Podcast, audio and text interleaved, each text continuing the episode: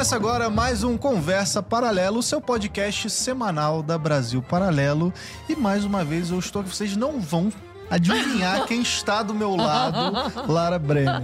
Ah, meu Deus, boa noite, meu amigo. Tudo Boa noite. jóia? Mais uma semana aqui. Mais uma semana juntos, quero fazer uma denúncia que Qual nós que é dois finalmente combinamos nossas roupas e Finalmente. obrigaram você a tirar a sua. Porque estávamos muito combinando. Eu achei isso uma Tá palhaçada. E a gente nem combinou. De combinar. Exatamente. Pois é, exatamente. e aí É uma não- denúncia que está feita Uma aqui nesse denúncia, programa. agora ficou tudo errado aqui. Não gostei. produção. Só gostei do nosso convidado hoje. Mas o nosso convidado é incrível. É incrível. Nosso convidado, estamos aqui com o Leandro Aguiari. Leandro, que é especialista em storytelling, foi um dos principais, aí, um dos pioneiros por difundir né, o marketing digital no nosso Brasil, a parte toda de storytelling, e saiu de Itaquera, Lara, e foi morar em Orlando. Que história é essa? E muito Meu boa Deus, noite. meu Deus. Leandro. Como é que tá? Que alegria estar aqui com vocês, Arthur e Lara. É uma satisfação poder estar conversando aqui com a audiência de vocês. E contem com o meu melhor aqui. Estou aqui para servir vocês, estou aqui para a gente conversar, para ter essa conversa paralela. Ah, Como é que foi, bom. cara, essa história essa. aí? De Itaquera pra Orlando? Cara, então, eu nasci na Zona Leste, Itaquera. Nem preciso falar para qual time eu torço, né? Inclusive, literalmente, Itaquera venceu. Porque nesse final de semana que passou agora, eu acabei de fazer um evento lá no Parque Mirante do Allianz Parque.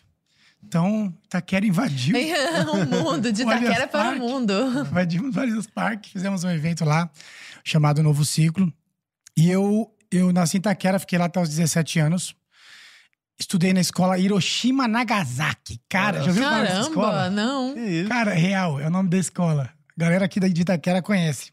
Estudei na escola É um nome Hiroshima. meio sugestivo pra uma É um escola, nome, né? é um nome, é um nome educativo, para você como as pessoas estavam empenhadas em fazer um trabalho de educação realmente Fazer a educação explodir. né? Exatamente. Péssimo. É, exatamente. Eu estudei lá até quinta série. Na sexta série, meu pai me colocou no Castelo, que era uma escola particular. Só que tinha um problema. Ele esqueceu que tinha que pagar a mensalidade da escola. A escola particular não era de graça. Você tinha que pagar os boletos todo mês. Né? E, cara, era muito louco, porque meu pai atrasava muito a escola. Ele tinha dificuldades ali para pagar. E quando não pagava a escola naquela época, quem aqui é da época vai lembrar disso, a sua prova não subia para você fazer. Então o professor falava: vamos lá, chegava no Leandro, Leandro, sua prova não subiu por causa da sua parcela que está atrasada, desce lá para pegar a prova na secretaria. Eu levantava com aquela carinha assim, ó, Então, perdoa por existir. Descia lá, perdia 15 minutos da prova e subia. E aí, cara, foi esse conflito. Nós vamos falar muito sobre storytelling e tal, mas o conflito é o que movimenta as histórias, né? Então foi esse conflito que eu comecei a viver ali com 15 anos que fez eu começar a empreender. A partir dos 15 anos, e aí com 17 anos eu já saí de casa e fui trabalhar com aquilo que eu gostava, que na época era música, eu tocava violão, tocava guitarra, tinha banda, como toda boa geração dos anos 80, né? 81, 90.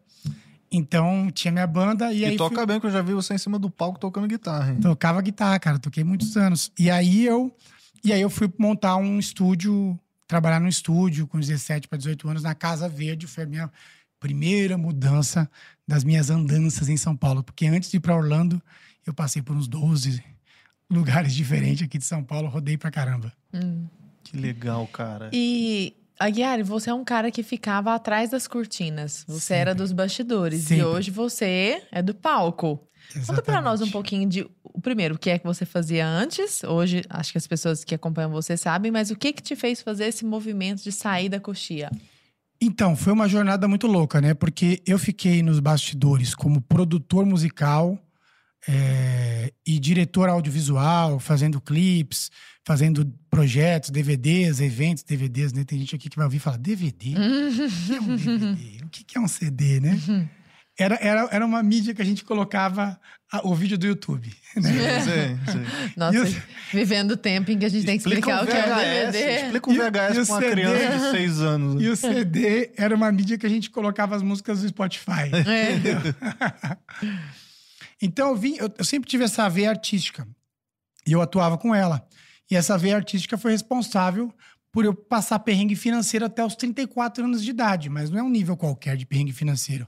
Porque o mercado fonográfico no Brasil, que decide trabalhar com arte e principalmente fazer coisas boas, produzir músicas boas, né? Eu produzia músicas cristãs e produzia músicas rurais. Almir Sater, Gabriel Sater, toda a galera ali do Mato Grosso Ah, que legal. do Sul. Senão o pessoal me mata se eu não falar que é do Sul. Desculpa, gente. Então, assim, a gente queria. Sempre, eu sempre tive essa questão cultural e, e queria fazer boa música.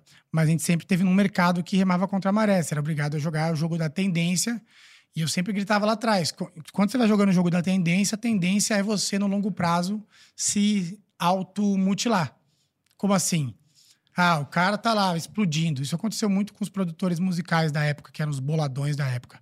Os caras fechavam as portas e falavam: se quer explodir, tem que ser comigo. Ele não abria a porta para outros produtores. Aí o que acontecia no longo prazo? O cara não tinha construído um movimento. Hum. E aí ele morria. Foi assim que todos os movimentos musicais foram morrendo no Brasil pra gente chegar até onde a gente chegou hoje. Porque sempre era muito centralizado numa única figura. Agora, esse é o produtor da vez. E esse cara não fazia questão de construir um ecossistema, porque no futuro esse ecossistema ia levantar ele de volta. Né? Quando você levanta pessoas, depois no longo prazo essas pessoas te levantam. Só que não tinha essa mentalidade. É o então, tal da reciprocidade, né? é, cara, é o tal de literalmente você pensar como um movimento. Como é que funciona o movimento? Ele se consolida a partir de várias pessoas olhando para o mesmo lugar. Não adianta um, um indivíduo sozinho, ele precisa ter outros aliados ali para a construção de movimento. Ele se consolida num lugar físico, né? Precisa de um lugar físico que é um ponto de encontro. E ele tem que ser amplificado com mais lideranças. Em qualquer setor que seja da sociedade. Quando a pessoa que está na, na frente do movimento, sei lá, o produtor musical X, que na época estava dominando, e o cara centralizou nele, que é muito do- da, da figura de quem se destaca no Brasil, pô, foi tão caro chegar até aqui que eu vou blindar, me blindar aqui, para que isso aqui seja Minar a concorrência. assim. minar a concorrência e eu fazer um monopólio. O Brasil é o país dos monopólios, é cultural isso. Então, o monopólio no longo prazo, ele enfraquece, porque, cara, não tem mais pessoas produzindo, não tinham mais pessoas se expondo, e aí é, grandes movimentos culturais e musicais no Brasil, eles tinham esse, essa ascendência, até o próprio movimento do rock, né? Você vê hoje, não existe mais rock e tal, não existe mais banda de rock. Como assim não existe? Por causa disso, né? Porque não se consolidou no movimento. E quando você vê quando o rock começou a tomar forma, foi por causa de uma série de bandas em Brasília ali, nos anos 80, 90, que criou um movimento. Não era uma banda sozinha, era um movimento. Então eu fiquei nessa área é, é, cultural muitos anos. Mas ao mesmo tempo era uma área muito difícil. Por quê? Porque, cara, você não tem recurso girando no mercado. As bandas não têm recurso. Quando você vai prestar um serviço para uma gravadora, a gravadora fala: Ó, escolhi você para produzir o CD do meu artista, hein? nem preciso te pagar. E ó, se você for muito legal, coloca o teu nome na ficha técnica, hein? É nesse nível. Oh, que loucura É isso. nesse nível. Tipo Ainda assim, é assim? Ainda é. Quantos compositores aí ao redor do Brasil têm que lutar para ter o nome na ficha técnica, apesar da música ser dele? Que isso, que loucura. É, isso é natural. Por quê? Porque o mercado fonográfico no Brasil, ele é muito panelinha e muito enfraquecido. Por isso que ele vai cada vez mais se desmantelando, se despedaçando e cada vez mais tendo um nível mais baixo, que eu nem sei se é possível alcançar já mais. É, e veio o Abraçar digital mais, também. né? E vem o digital agora com tudo também, é, desconstruindo, não, não, não seria a palavra, é, descentralizar, descentralizando também, né, essa questão da música. Então, às vezes, o próprio artista agora consegue Total. né, soltar lá a música, bota num Spotify da vida e não fica mais à mercê desses grandes produtores, né? Total. O, o digital, ele veio para dar essa, da- dar essa possibilidade para quem não tinha voz. Então, Inclusive, É, aconteceu com você, né? Aconteceu comigo, cara. Até 2014 eu era lá um cara com 300 mil em dívida, que dominava o audiovisual, dominava a produção musical. E aí, de repente, me deparei com um mercado de marketing digital, que eu já entendi lá atrás que futuramente seria o mercado da educação. Porque, cara, a gente está vendendo conhecimento. O famoso vendedor de curso, tá? E aí, e aí a gente, eu entendi lá atrás, assim, caraca.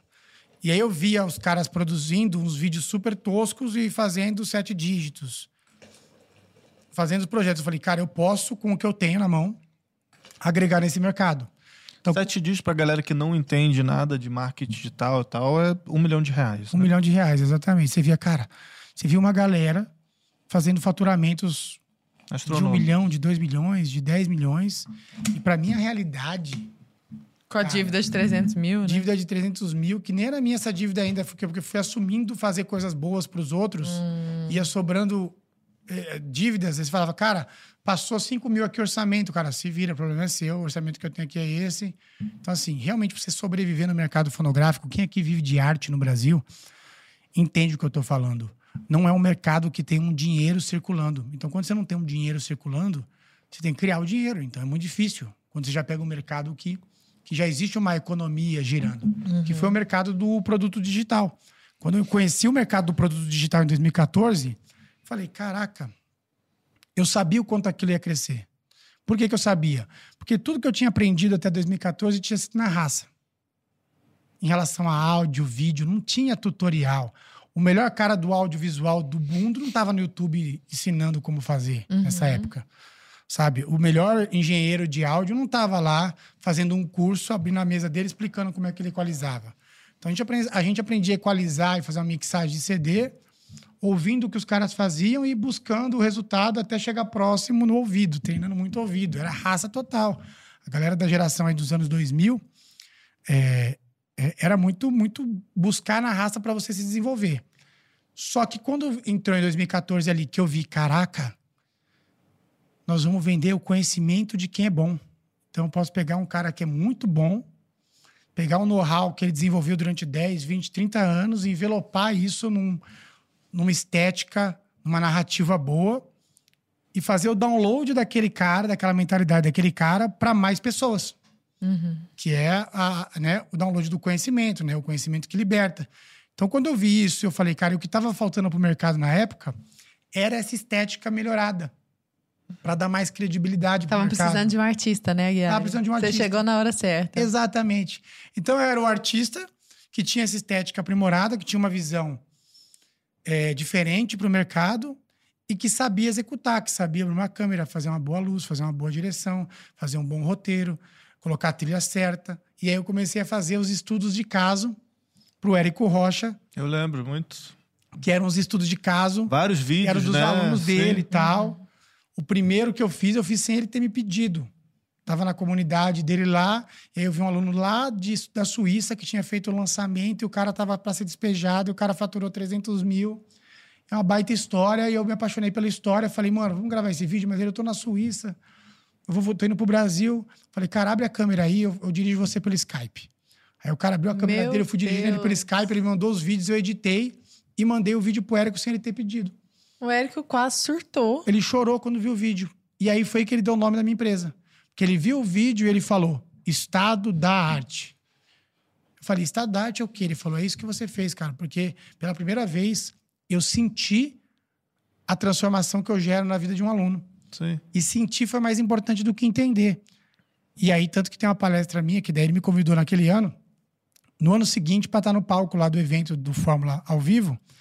Então, se em 2014 eu era um cara endividado, passando uns perrengues financeiros brutal, em 2015 eu estava lá no palco compartilhando como é que eu fazia as pessoas sentirem através de um vídeo que eu nem sabia como explicar direito. Não, e era incrível porque eu estava Caramba. na plateia. Você estava ah, naquele evento? Eu não sabia. Né? Mentira, você estava lá, na plateia, cara? E... e eu já te acompanhava um, um tempo ali, né? Que legal, Arthur. Porque eu te conheço já desde os bastidores, antes, antes desse, do barulho dos bons que você está fazendo aí agora, né? E, e, foi incrível assim, porque eu também vi aqueles vídeos, né? E são vídeos realmente muito emocionantes, né?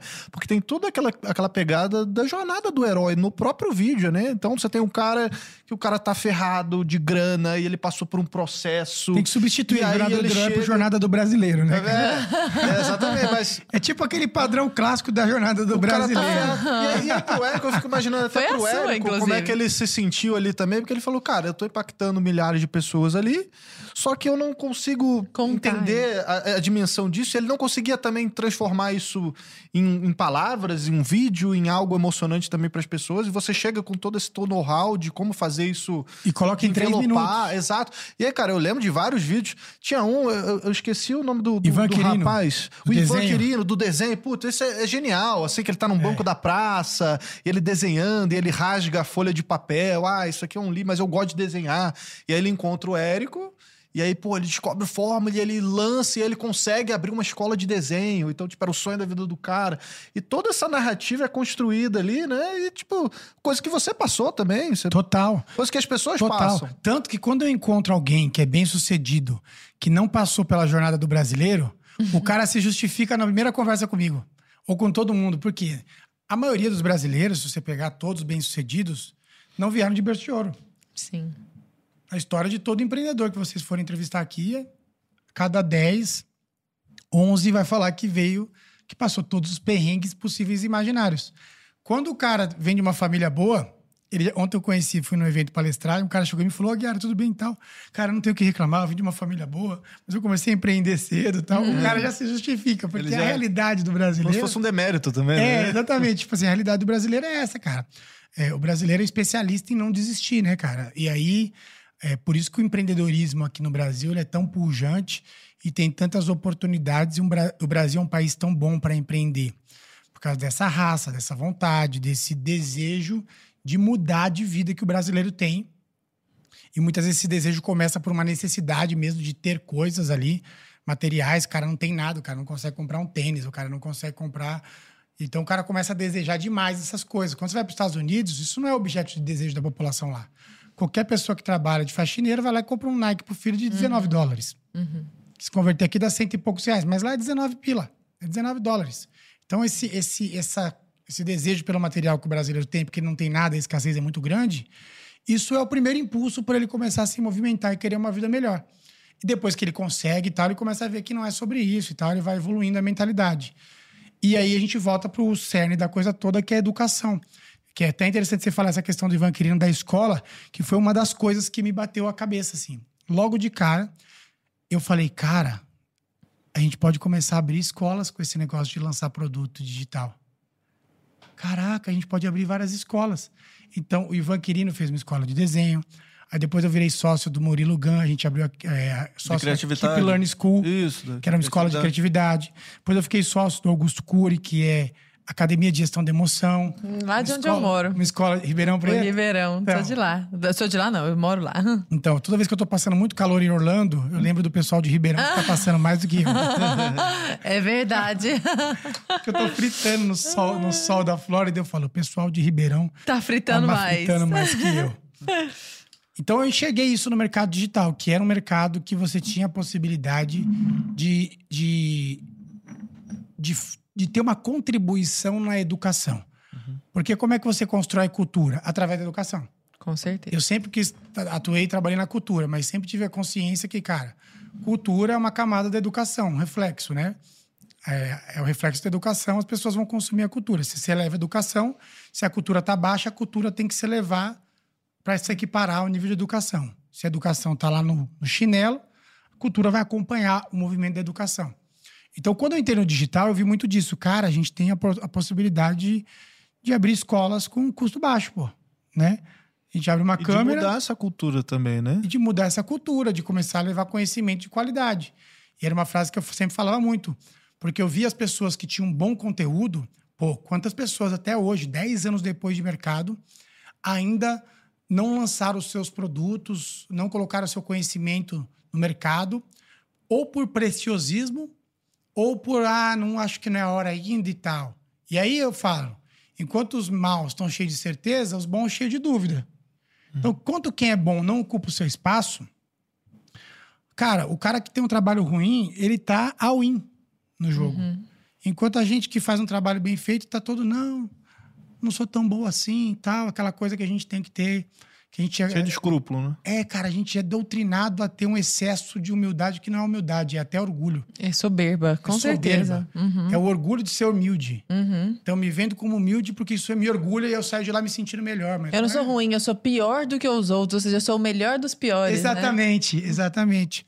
Então é muito complicado para a gente romper essa bolha toda, essa, essa doutrinação toda, essa domesticação que a gente vive ao longo da, do período escolar, essa coisa toda, para a gente olhar e falar, cara que, que eu posso fazer com aquilo que eu tenho em mãos para gerar uma contribuição positiva. E o mercado digital, ele deu isso que você falou aí, que foi, cara, agora todo mundo tá com a bola no pé. Uhum. Antigamente, não. Pô, você quer mídia? Tinha duas mídias. Ou você ia pra TV ou você ia pra rádio. Cara, eu lembro quando a gente produzia um artista, cara, a gente tinha que implorar para conseguir alguma coisa com TV e rádio e não conseguia. Passei 12 anos batendo em porta, tentando uma exposiçãozinha. Pelo amor de Deus, escuta minha música. Pelo amor de Deus, olha o meu trabalho. Com o que a gente está vivendo hoje, é o oposto. É o excesso de informação e a galera está totalmente perdida com esse excesso de informação. E quem consegue se posicionar de uma forma mais clara no digital acaba retendo a atenção que hoje ela está disponível para todo mundo, mas não é fácil. Uhum. Porque está todo mundo numa guerra sangrenta por atenção, fazendo o que tiver que fazer. É. De dancinhas a rebolagens. Então, assim, Uhum. então a guerra continua. Só que antes a guerra estava na mão de alguns e agora ela foi para a mão da população. Sim. E aí o que acontece? Aí a gente vê várias pessoas eh, dentro do digital, inclusive muitas delas que passaram aqui pelo Conversa Paralela, fazendo movimentos muito poderosos no que diz respeito à família, no que diz respeito a empreendedorismo, no que diz respeito àquelas coisas que a gente realmente pode, Valores, culturas. que a gente realmente pode transformar aquilo que realmente está no nosso controle de, E por mudar. por que o storytelling especificamente? Assim, como é que surgiu isso dentro do teu processo profissional? Você era um cara já de contar história do storytelling? você tinha alguma noção disso? Ou isso foi surgindo à Irmão, medida que você ia trabalhando? Storytelling me escolheu, cara. Não fui eu que escolhi. Só um pequeno parênteses antes da sua resposta. Só explica bem brevemente pro pessoal o que, que é o storytelling, que vai que alguém não sabe. Então vamos lá. Storytelling é a arte de contar histórias, né? Story, histórias, telling, contar, contar histórias. Isso é o termo mais simples. Quando a gente pensa no que é storytelling, a gente tem algumas outras interpretações, que é, cara, storytelling é sobre você colocar é, fatos em sequência. Por exemplo, quando eu não tenho é, fatos em sequência, eu tenho dados desorganizados. Isso a gente entende como confusão porque não tem começo, meio e fim. Uhum. Então, por exemplo, tudo que não tem começo, meio e fim, a gente, nossa mente entende como confusão. Quando eu pego e faço uma curadoria de toda essa bagunça de dados e crio uma sequência, a minha mente entende isso como clareza. Ah, estou conseguindo entender. Tem uma linha raciocínio, tem um raciocínio lógico. Então, existe um, os, os dados que estavam perdidos foram colocados em sequência. E eles fazem muito sentido em sequência. Então, a partir dessa sequência que tem começo, meio e fim, a gente tem uma história. Então, quando a gente tem uma história, as pessoas entendem. Por isso que na internet, por exemplo, as pessoas não compram os melhores produtos, compram as melhores histórias. Quem conta a melhor história sempre vence. Tanto que a gente vê o mundo é uma guerra de narrativas. Uhum. Entendeu? Quem domina a narrativa domina o mundo. Inclusive fez um podcast. Baitíssimo podcast com o sobre Maltache. guerra de narrativa, né? Um dos melhores. Exatamente, é uma guerra de narrativas. Só que isso no ambiente macro, e aí você tem que começar pelo ambiente micro, que é, cara, qual a história que eu tô contando para mim mesmo? Por exemplo, se história é sequência, a gente tem que fazer o fechamento da sequência de como eu saí dos bastidores e vim pra frente. Sim. não fechou esse loop, o loop tá aberto. Sim, sim. A audiência tá lá agora falando assim, hum, mas como que ele saiu dos bastidores? Aham. A gente abriu o loop. Isso é uma técnica de storytelling. Você abre o loop, tem outras conversas, a pessoa fica esperando você retornar do loop para fazer o Se fechamento. não retorna, ela reclama. Se não retorna, ela reclama. Você não fechou o assunto. Uhum. Então fecharemos a audiência. Como eu saí? Mas o storytelling é isso. É a ordem de colocar é, em- a- pontos que estavam desconectados que deveriam estar em sequência. Quando você monta uma sequência, você tem um storytelling. Quando a gente vai para uma camada mais profunda, a gente entende que a gente nasce e a gente morre e entre uma coisa e outra a gente escreve uma história. E a gente tem duas formas de escrever essa história. Ou fazendo a nossa vontade, ou fazendo a vontade de Deus. Tem duas canetas na mão de qualquer ser humano. Uhum. E você escolhe. Você quer escrever essa história do seu jeito? Tá aí, a caneta é tua, escreve aí, vê o que dá. Até que você chega uma hora que você cansa e fala: cansei da caneta, cansei, não aguento mais. Me empresta essa daí, por Né? favor. Não aguento mais, não me aguento mais. e aí você fala: Deus, me ajuda aqui. E aí começa a escrever o que chama de fazer a tua vontade, né? Então a história, ela, ela é a vida em movimento. Esse entendimento é muito poderoso porque aí você começa a entender: caraca, qual é a história que eu tô vivendo? Qual é a história que eu tô contando para mim mesmo sobre mim mesmo? Porque a gente conta uma história para mim mesmo. Eu contei essa história para mim a vida toda. Eu nasci pros bastidores. Então, até quando eu saí dos bastidores, que eu saí para ensinar aquilo que eu tinha feito nos bastidores. Passei aí 10 anos no mercado, até 2021, 8 anos no mercado, gerando grandes resultados nos bastidores. Era um dos maiores do digital ali, né? É, até 2019, sim. A gente tinha vendido aí 400 milhões de reais num cara que saiu de um perrengue absoluto. Então, eu saí dos bastidores para ensinar o que eu fazia nos bastidores. Então, continuei contando a história para mim mesmo, que eu era o cara dos bastidores que saí pro palco. Até que quando eu vim no final do ano passado para fazer o evento aqui, era um evento para 300 pessoas, pequenininho. Eu aqui, não, fazer um negócio pequenininho, tá, para não dar muito custo, né? 300, 400 pessoas. E o evento ficou, tomou uma outra proporção, foi para mil pessoas, ali no Parque Mirante, no Allianz Parque. E nesse período, Deus me falou: é, você tá mentindo para você mesmo. Você não nasceu para os bastidores. Eu te fiz para o palco. Eu falei, como assim? Estou há 42 anos contando a história que eu nasci para os bastidores. E aí ele me levou na passagem que diz: você não pega uma lâmpada, acende e coloca debaixo da luz. Senão ninguém vê. Você tem que pegar a lâmpada e tem que colocar em cima da mesa para que ilumine todos os homens e eles vejam as vossas boas obras e glorifiquem a Deus. E eu falei: ah, então beleza. Então eu contei a história para mim mesmo. E aí não. Aí me veio a palavra que é não. Ninguém nasceu para os bastidores. Ninguém nasceu para os bastidores. Por quê? Porque se a gente. E, e, é por isso que todo mundo tem tanto medo do palco. Por que, que o maior medo da humanidade é você falar em público? Isso é comprovado. Todo mundo morre de medo, gela. Eu agora que estou dando palestra, essa coisa toda, é sempre aquela. Antes de começar, aquele frio na barriga, aquela tremedeira. Meu Deus do céu. Porque ali, naquele momento, você tem a chance de transformar a vida das pessoas ali se você estiver num estado de pureza, se você está ali realmente nas primeiras intenções, você tem a chance de transformar aquelas pessoas. E você está a ponto de executar aquilo que você veio para executar, que é iluminar. Então é por isso que é o maior medo, porque também é o nosso maior chamado. Uhum. Tá entendendo? Todo mundo tem que falar. Por isso que os problemas de comunicação são os maiores problemas no casamento. É o que desfaz empresa, é o que desfaz tudo. Pura verdade. Porque a gente é travado na comunicação. Uhum. Eu era um cara que não conseguia juntar duas palavras em sequência. Tive que lutar para conseguir me expressar. E até hoje eu tenho que ter muita, eh, muita clareza de que se eu dar uma vacilada, eu tô a mente confunde tudo, porque a nossa mente foi doutrinada para ser confusa, para não esclarecer pensamento. A gente não foi treinado para ser comunicador. Só que o chamado de todo mundo é para ser comunicador. Por isso que a gente fala, o ser humano foi chamado para se expressar para falar. Aí muita gente, mas eu não sei o que falar. Aí eu falo, você não sabe o que falar porque você não está falando. Começa a falar que você vai ver se você não começa a, opa, a, entender, a se entender. Uhum. Então o chamado do homem é iluminar. E aí quando as pessoas que têm uma boa mensagem ficam evitando isso e dando uma desculpinha, não, porque não é hora, não, porque eu não estou pronto, não, porque não sei o que lá, não, porque eu não sou influenciador, não quero ficar produzindo conteúdo para mídia social aí os bons vão sendo engolidos por aqueles que estão cheios de certeza fazendo merda.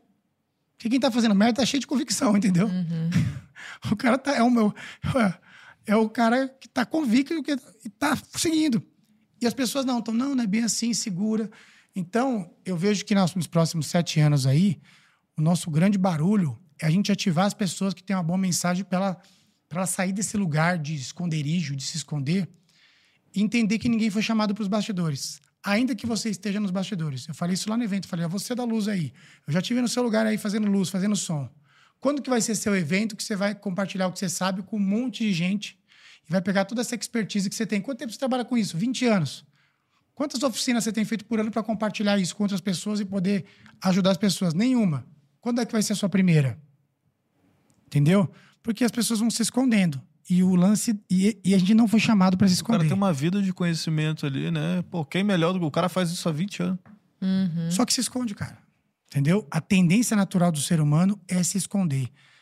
É buscar a zona de conforto. É ficar ali, cara. Putz, mano. É igual quando você faz um evento grande. O único pensamento que você tem antes do evento é por que, que eu fui arrumar essa confusão, gente? tão tranquilo. Aí depois que dá certo, você fala, graças a Deus eu peitei essa confusão. Aí depois que você faz o evento, você fala, caraca, não vejo a hora do próximo. Aí quando chega perto do próximo, você fala de novo. Exatamente. Exatamente. Por que, que eu fui arrumar essa confusão? Caçar Todo essa dia bronca. eu tenho uma ideia mirabolante para acabar com a minha própria vida, não é possível. Mas é isso, cara. A gente tem que. É, quem é luz tem que brilhar. Porque se não brilha, morre. E a maior, a maior dor que as pessoas vivem hoje, os problemas que elas estão vivendo de complexo existencial, é pela ausência de se expressar. Tanto que se a pessoa vai no psicólogo, psicólogo não fala nada, ela fala uma hora, sai de lá toda feliz. Uhum. Não, o... tem um. Eu já até falei disso aqui em algum podcast. Tem um autor chamado John Pennebaker, que ele tem até um livro muito legal falado chamado Abra Seu Coração.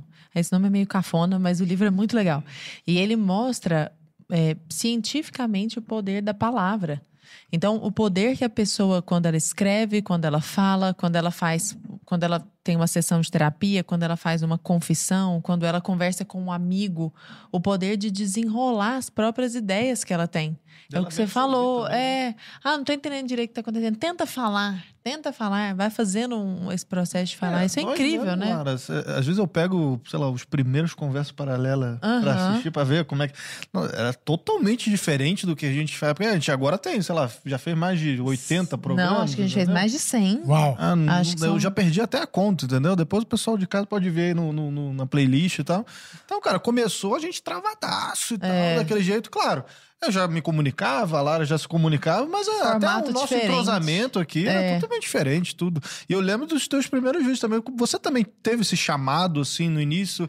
Como é que foi para você começar a ligar a câmera e, tipo, Terrível, tipo, você cara. ser o, o protagonista? O protagonista Terrível, cara. Tanto que em 2016 eu gravei um curso de videomaker.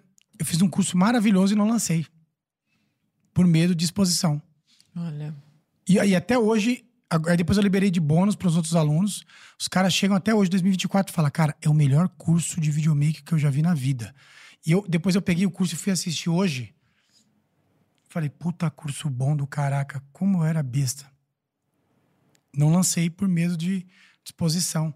Fugindo mesmo da, do lugar de exposição.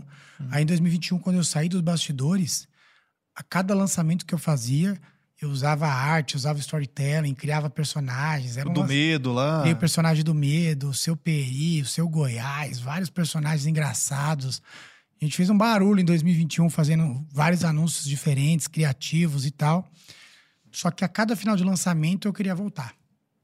Por quê? Isso tem uma explicação depois que eu entendi. Quando a gente está escalando uma montanha nova, a gente não consegue contemplar a vista que o topo vai nos oferecer. É só uma ideia do que pode ser, mas você não tem ideia do, pra, do que está para lá do monte. Você não tem ideia se tem um lago, se tem um navio que está passando, se tem um vilarejo. Você não tem ideia, você não consegue ter essa visão. Você só vê montanha. Então você começa a escalar montanha e você vê o quê? Montanha. Aí você sobe mais um pouquinho de montanha, o que, que tem na sua frente? Pedra e montanha, ainda que você tenha escalado. Chega uma hora que você cansa de escalar uma nova montanha, o que você faz? Senta para descansar. Quando você senta para descansar, você senta de costas para o seu objetivo novo e com os olhos para o teu passado. E aí você começa a contemplar o passado como se fosse maravilhoso de novo. Putz, era muito melhor estar nos bastidores, cara. Muito menos hum, estresse do que estar tá hum. aqui. Vou ter que gravar anúncio hoje. Eu já sei, já tenho 10 anos de eu bastidor. Tenho 10 anos de bastidor. Cara, eu tava com a empresa consolidada, tudo funcionando, com diretor executivo, gente tomando conta das coisas, diretor executivo. É, é, muito eu bom. Arrumar de estar tá aqui. É tipo, isso é uma história bem recente, né? Tipo o povo do Egito, um pouquinho tempo atrás, dias. Os caras foram libertos da escravidão e no meio do rolê, cara. Lá na escravidão era bom, hein? Era bom na escravidão, hein? Sim. Porque a gente senta de costas pro objetivo descansando, contemplando o passado, olhando para trás. E longe do passado. Então ele parece melhor, porque você não tá vendo os pormenores, Exatamente. né? Ele parece lindo. Era uma desgraça quando você tava vivendo, você não aguentava mais. Mas dali daquele lugar, você tá numa vista privilegiada e aquele passado começa a ficar bonito. E é aí que muitas pessoas travam nesse lugar, em vez de, cara, tem que continuar subindo. Uhum. Tem que continuar subindo. Então, essa escalada de sair dos bastidores para mim foi muito difícil, é, porque eu queria o tempo todo voltar. Depois do final de 2021, ainda passei por um processo de tipo, caraca, sair dos bastidores, mas não é isso que eu quero fazer. Porque eu estava me vendo muito dentro da bolha do mercado digital, que é incrível você estar tá dentro dessa bolha. Mas como a gente sempre queria fazer escolas, né? Tanto que eu lancei em 2021 a Escola Estado da Arte, que era uma escola de marketing digital. Uhum. Então, eu sempre fui. O histórico meu sempre foi. Educação. É, educação, lançador de escolas digitais. Só que eu fazia escolas e essas escolas elas não tinham como eu não entendia de modelo de negócio, eu entendi de lançamento, eu não conseguia consolidar o um modelo de negócio. Então, eu lançava a escola, tinha sucesso na venda, vendia 20 milhões no primeiro ano, mas eu não sabia estruturar.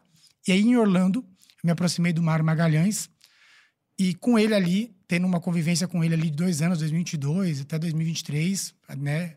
A gente convive até hoje, a gente é, é, é, a gente chama isso de projeto caminhada, né? Que são as pessoas que vão caminhar com você no seu projeto de vida. Então, tem algumas pessoas que fazem parte desse grupo. E eu faço parte do grupo do Mário e o Mário faz parte do meu grupo. E o Mário Magalhães é um cara que tem um histórico gigantesco, né? Ele lá atrás, no começo, foi o cara que contratou o Flávio Augusto e treinou o Flávio Augusto na escola de inglês dele. Caramba. Entendeu? Flávio Deu, Augusto é o é Apenas. hoje, né? deu as primeiras lições de liderança pro Flávio. A relação deles, inclusive, é muito interessante, porque ele era líder do Flávio. Aí o Flávio fica quatro anos na escola do Mário, que era uma escola de inglês. O Flávio sai, o Mário abençoa a saída dele, o Flávio abre a WhatsApp. E depois o Flávio chama o Mário para estar debaixo da liderança dele. Eles invertem a liderança e até hoje eles têm uma convivência incrível. É Então, que quando, falou. então, quando eu vejo isso, eu falo, cara, é esse tipo de negócio que eu quero construir. Pessoas que vão estar comigo 10, 20, 30 anos. A visão muda um pouco. Porque no mercado digital, a visão é muito curto prazista. Se você falar para alguém, cara, esse cara tá comigo há dois anos, caraca, como é que você faz para reter talento dois anos? Porque a galera entra muito para te usar como escada para conseguir um resultado e sair de lá colocando na bio. 50 vezes, fiz 6 em 7, 10 vezes, 20 vezes. Vira muito métrica de vaidade, né? E o mercado não vai se consolidando em termos de negócios. Lá, convivendo com o Mário Magalhães, ele abriu minha cabeça para esse mundo de negócios. E aí, então, depois desse 2021 que eu saí, eu passei um tempo mais recluso, me estruturando para poder realmente, a partir do- de, desse ano aqui, por isso que o evento chamava Novo Ciclo, esse evento ao vivo que a gente fez, começar um novo ciclo, agora sim, construindo empresas no mercado de educação através de um grupo de educação, que é o EA Educação. A gente inaugurou o grupo agora. Não tem uma semana que a gente lançou esse grupo. E a gente começa agora. Ah, já tá fazer- falando dele, já fala dele mais um pouco É. pra nós, então. Conta pra nós qual que é o objetivo, quais são os próximos passos. Então, é, quando eu entendi o storytelling, eu entendi o poder que seria o storytelling no longo prazo. Meu, na era da inteligência artificial, só o que vai ficar é o que era, é até cíclico, né? Então, por exemplo, cara, informação, conhecimento, antes era difícil de ter acesso, hoje está fácil. E o que fica? Fica a história de cada um. A história da Lara é irreplicável. A do Arthur também, a do Aguiar também. Então, as nossas histórias é o que faz a gente ser único. Lá atrás, nos primórdios de tudo, o que, que a gente trocava? A gente trocava histórias. Uhum. Era o, Em torno da fogueira. Exatamente, era o papo que existia. Então, para onde está avançando o, o nosso ecossistema como um todo, a tendência é que o storytelling se torne cada vez mais a habilidade do século. Que a pessoa, a pessoa dominar isso. A história que eu conto para mim mesmo,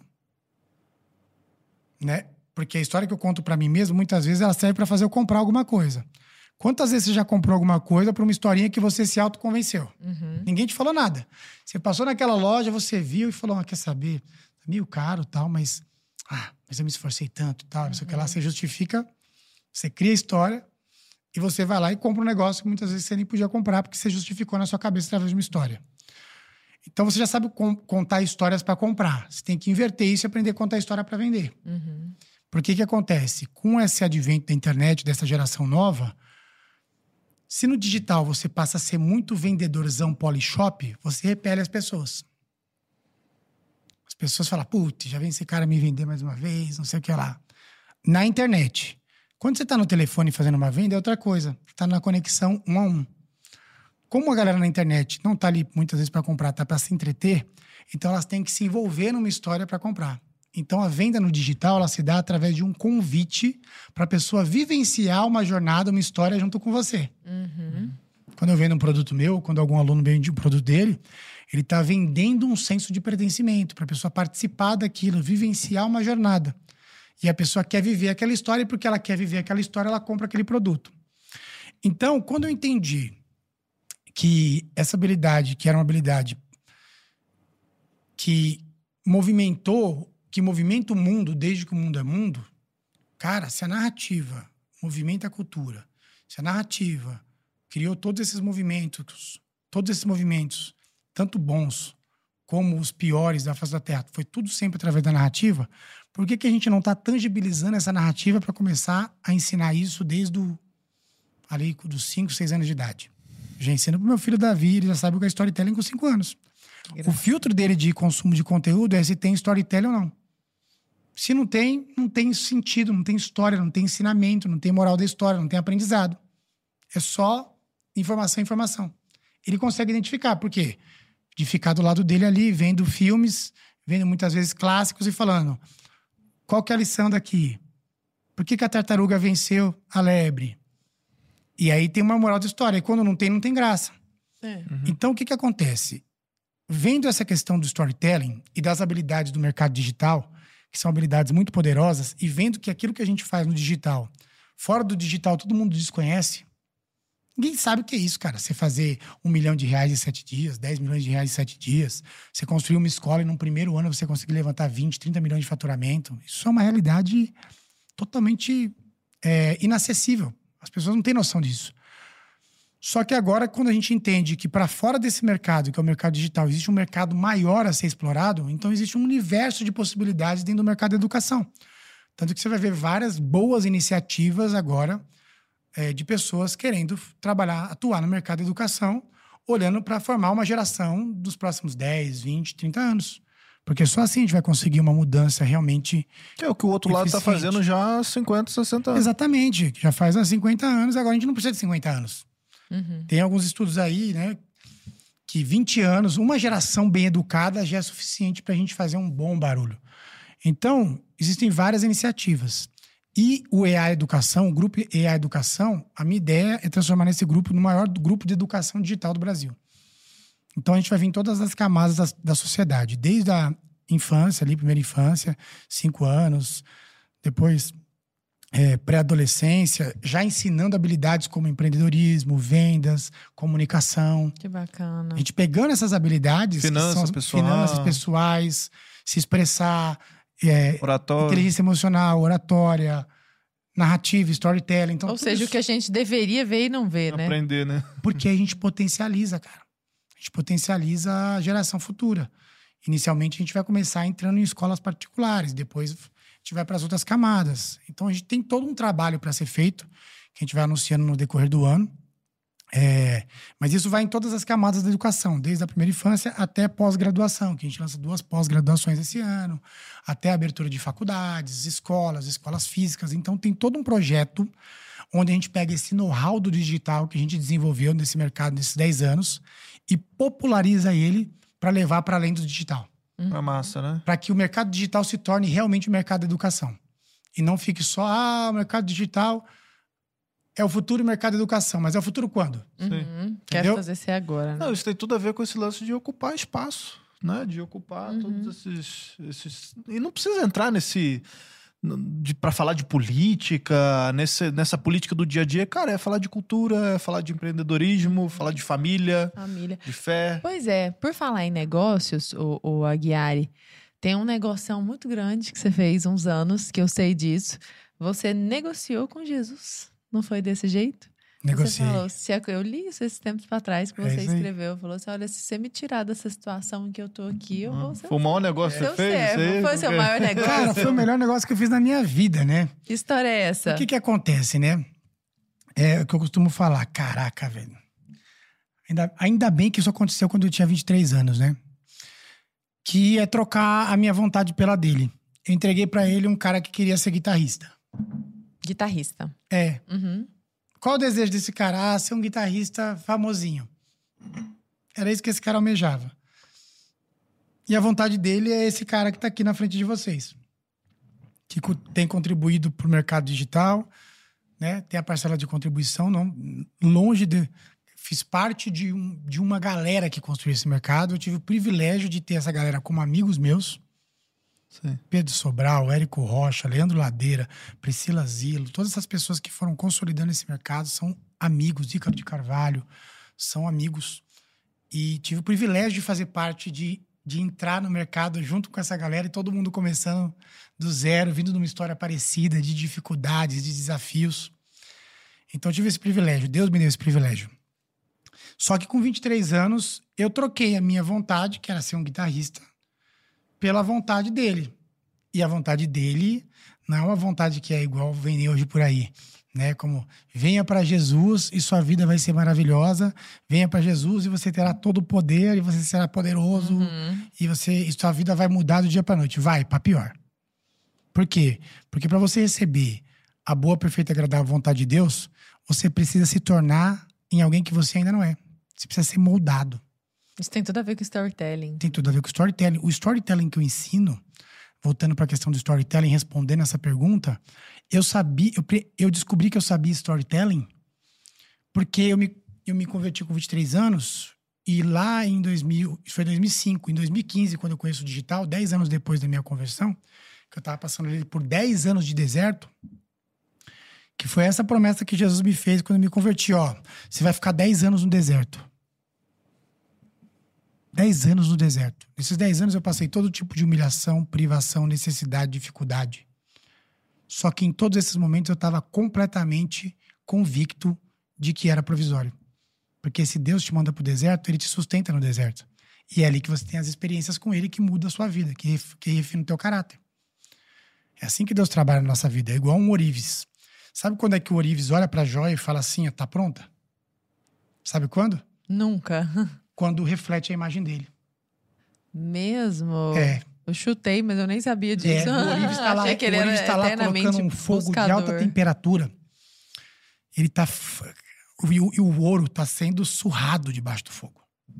Porque é alta temperatura para ser moldado. E quando o fogo começa a refletir a imagem do ourives, ele fala: pronto, a obra está finalizada. Hum. Porque o ouro não é assim brilhante. Na essência. Ele é fosco. Uhum. Esse brilho todo vem Da Forja. Exatamente, da forja. Então, quando você entende que o evangelho é um lugar para você deixar de ser o Deus de si mesmo e passar a ter um Deus que está acima de você, e aí, naturalmente, você deixa de ser escravo de si mesmo para ser escravo de Deus, porque você tem duas opções na mesa, não tem muitas opções. Ou você vai ser livre de Deus e escravo do mundo e de si mesmo, inclusive. Então, você vai ser escravo de si mesmo, dos seus pensamentos, da sua mente. Você vai ser escravo da necessidade neurótica de aceitação dos outros. Você vai ser escravo de uma série de pacotes de desgraça que esse mundo oferece, que é o que a Bíblia chama de mundo. Esse pacote de, de dissensões, divisões, é, invejas, todo esse negócio da carne. Ou você fica escravo disso e fica livre de Deus, ou você fica escravo de Deus para ficar livre disso. Então é uma questão de inteligência quando você parar para pensar. E aí, com 23 anos, eu fiz esse voto com Deus. Eu tava passando uma fase muito difícil, muito complexa, que nem cabe dizer aqui. Mas era uma questão de vida ou morte. E eu falei, Senhor, se o Senhor me livrar disso, eu vou te servir pro resto da vida. E ele, e na mesma hora ali que eu falei isso, eu, eu tive uma experiência com ele.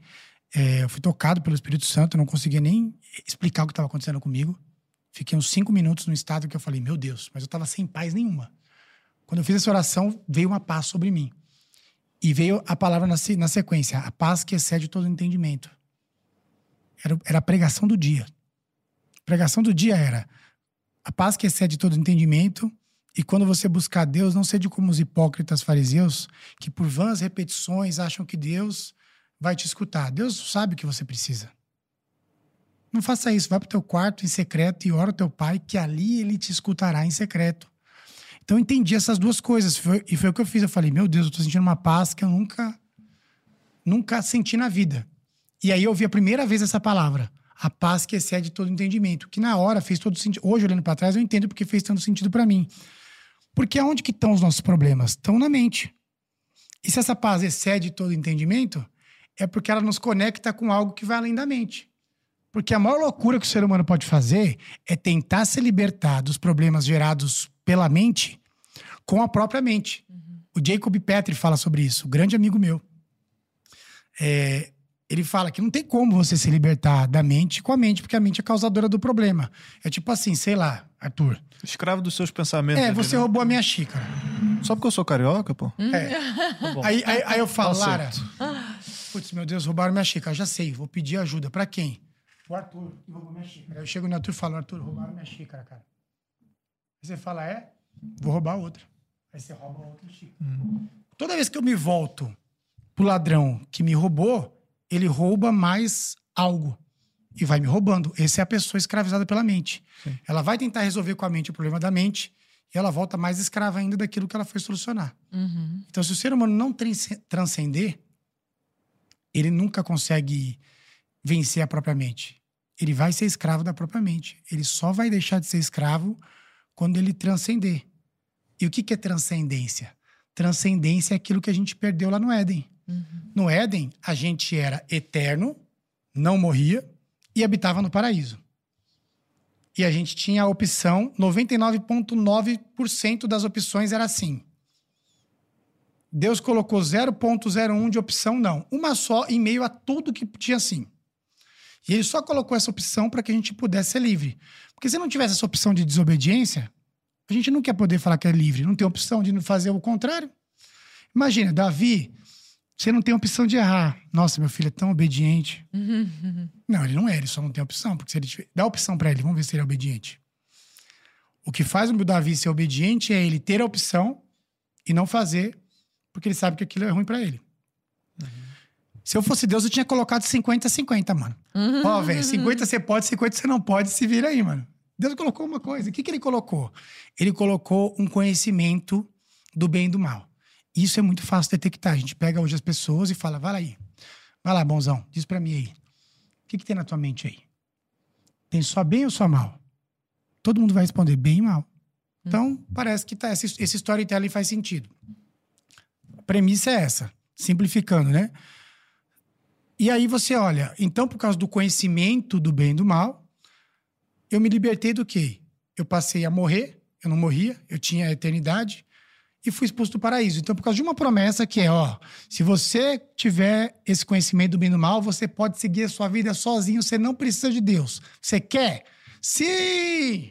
Tipo aquelas cabines. Uhum. Você quer porta seguir dos, a vida... Porta so... desesperado. Uhum. Porta desesperado. Você quer seguir a vida sozinho, sem Deus, com conhecimento do bem e do mal, e aí tá por tua conta, e o teu Criador vai deixar por tua conta? Sim! Aí o homem segue. Aí a gente tem toda a jornada do Velho Testamento. O homem só tentando, tentando, tentando e não consegue se justificar por conta própria. Aí a gente tem o quê? Jesus, que a Bíblia fala que ele é o segundo Adão. Se por um Adão a gente perdeu a eternidade e o paraíso, pelo segundo Adão a gente ganhou de graça. Porque, por isso que Jesus falou: vim para que vocês tenham vida eterna. E nos 47 do segundo tempo, ele vira para o ladrão que está do lado esquerdo e fala: Hoje mesmo estará comigo aonde? No paraíso. Então a ordem foi restabelecida. O paraíso está acessível de novo para o homem e a eternidade também. Só que nessa terra não é, é definitivo nessa vida. É uma decisão diária. É uma decisão diária. Todo dia você acorda. Você acorda mega com vontade de orar? Não. Zero. Você acorda com vontade de fazer o quê? O caminho contrário. E você tem que fazer o quê? Negar sua carne, negar sua vontade, negar o que você quer fazer. Porque quanto menos você faz a tua vontade, mais Deus faz a vontade dele na sua vida. Então, essa vida de, ne de se negar a si mesmo, que, que, é o que a maioria da galera não fala hoje, quando fala do evangelho, ela é a, a vida verdadeira. Porque quando você nega a si mesmo, você se conecta ao que é eterno. E quando você se conecta ao que é eterno, você rompe a barreira do conhecimento. E aí você tem a paz que excede todo entendimento. Você comentou de Jesus, né? Realmente. né? Pô, Jesus, o maior storyteller, né? Uhum. Podemos, vou devolver sua, sua xícara. Obrigado. um cafezinho né? que eu não tomo. e você estava comentando de Jesus, né? Ele contava suas histórias através das parábolas, né? Então tem tudo a ver também com storytelling, né? Com contação de histórias, né? Os ensinamentos que ele passava. Absolutamente, por exemplo, uma técnica de storytelling. Quando você vai contar uma história, você tem que traçar o ponto A e o ponto B. Quem a pessoa é e quem ela vai se tornar. Então, por exemplo, Jesus chega de cara em Pedro e fala: E aí, Pedro, beleza? Beleza. O que, que Pedro era? Pescador. Pescador de peixes. Jesus pega o universo narrativo de Pedro para ele entender. Então, quando você vai construir uma audiência, fazer um trabalho digital, você fala qual é o universo narrativo daquela audiência? Eu vou falar na linguagem dela. Hum. Pedro era pescador. Então ele não falou, eu vou te, eu vou te transformar num pregador das nações. É verdade. Eu vou te transformar num. Não, eu vou te transformar num pescador de almas. Homens. De homens. Porque Fica fa... só trocou. Faz sentido. Só trocou o objeto ali, o né? objeto. Né? Uhum. Você é um pescador. Pedro, tudo bem? Beleza? O que, que você faz? Ah, eu sou pescador de peixes. Ah, legal. Então eu vou te transformar num pescador de homens. Olha a simplicidade disso. Mas agora, Pedro já tinha um novo topo da montanha a ser alcançado. E aí a gente já tem o quê? O que a gente chama de jornada de transformação.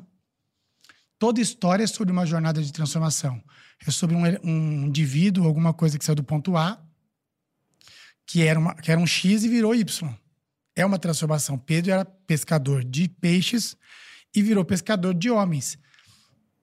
E é tão interessante que a gente volta para o papo do começo do podcast.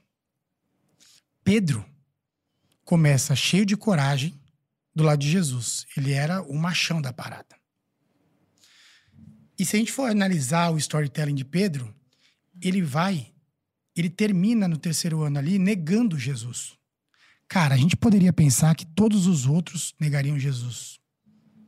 Mateus, que era mais bunda mole e tal, né? Que era mais. era tão valente. Mas Pedro, que era o cara que estava com a espada o tempo todo na mão, pronto para a guerra, achando que a qualquer momento Jesus ia abrir o céu, ia vir um exército, ia arregaçar com os romanos e ia resolver o BO. A cabeça de Pedro era isso, não conseguia contemplar que, que Jesus estava falando da transcendência de reconquistar aquilo do Éden. Uhum. Não, não, tinha entendimento daquilo. Até hoje as pessoas não têm entendimento sobre isso. Imagina Pedro naquela época, um pescador. Só que ele termina negando. Então, se você olha Pedro, você parece que ele não foi transformado. Não parece que ele terminou pior? Ó, final do terceiro ano, Pedro tá negando Jesus. Aí Jesus é crucificado. O que, que Pedro faz depois disso? Foge. Foge e volta a pescar. É. Mano, Mano, Pedro, eu me vejo assim, absolutamente em Pedro, assim. Tem como, porque, ó, olha só. Jesus deu a experiência. Jesus falou para ele o que ia transformar ele. Pescador de homens. Ele nem entendeu direito o que era aquilo. Ele passou três anos caminhando ao lado do mestre. No final da jornada, ele nega. E depois de negar por vergonha, ele se esconde e volta a pescar peixes. É o sentar na montanha e olhar para o passado. É o sentar na montanha e olhar para o passado. E aí, o que, que acontece? Jesus, quando ressuscita, vai buscar primeiro quem? Pedro. De novo. Por isso que, mano. Volte Jesus... aqui. Ele não ah, desiste. Não existe nada mais constrangedor do que a parábola da ovelha perdida. Uhum. Porque, meu, eu não iria atrás dessa ovelha, você não iria, você não iria. A gente não iria. Pô, eu tenho 100. Fugi uma, eu continuo com 99. Mano, faz parte do jogo, perdi uma. Uhum. Essa, essa é a matemática dos homens. Agora não, Jesus fala, ele larga todas as 99 e vai atrás da ovelha perdida até encontrá-la. Então esse essa ensinamento, inde, né? Indesistibilidade de Deus. Nem existe essa palavra. Uhum. De uma licença poética. É uma licença poética ímpar. É, uma licença poética para falar aqui. Essa indesistibilidade de Deus em relação à sua criação é a Bíblia. A Bíblia é isso, é a jornada de Deus, de uma indesistibilidade de Deus em relação a redimir a criação, ao ponto de ter sacrificado o próprio filho e feito toda a obra dele, por ele, para ele, são todas as coisas. Então tudo gira em torno do próprio Deus. Mas, cara, Deus tinha um projeto e o projeto não pode falhar e o projeto vai continuar, apesar de nós. Então o que acontece? Aí a gente vê Pedro voltando, passando 40 dias com Jesus, Jesus ascende aos céus. E o que, que acontece depois disso? Pedro sai para o que a Bíblia chama de grande comissão. E nessa grande comissão, por onde Pedro passa, as pessoas começam a confundir ele e achar que era Jesus. Calma aí. 45 dias antes, o cara tá negando. 45 dias antes, o cara tá voltando a pescar. 45 dias depois ele passa e fala: Não tenho pedra, não tenho, não tenho ouro nem prata, mas o que eu tenho eu te dou. Levanta e anda. E nego levantava. Todo mundo fala: Acho que esse é Jesus, hein?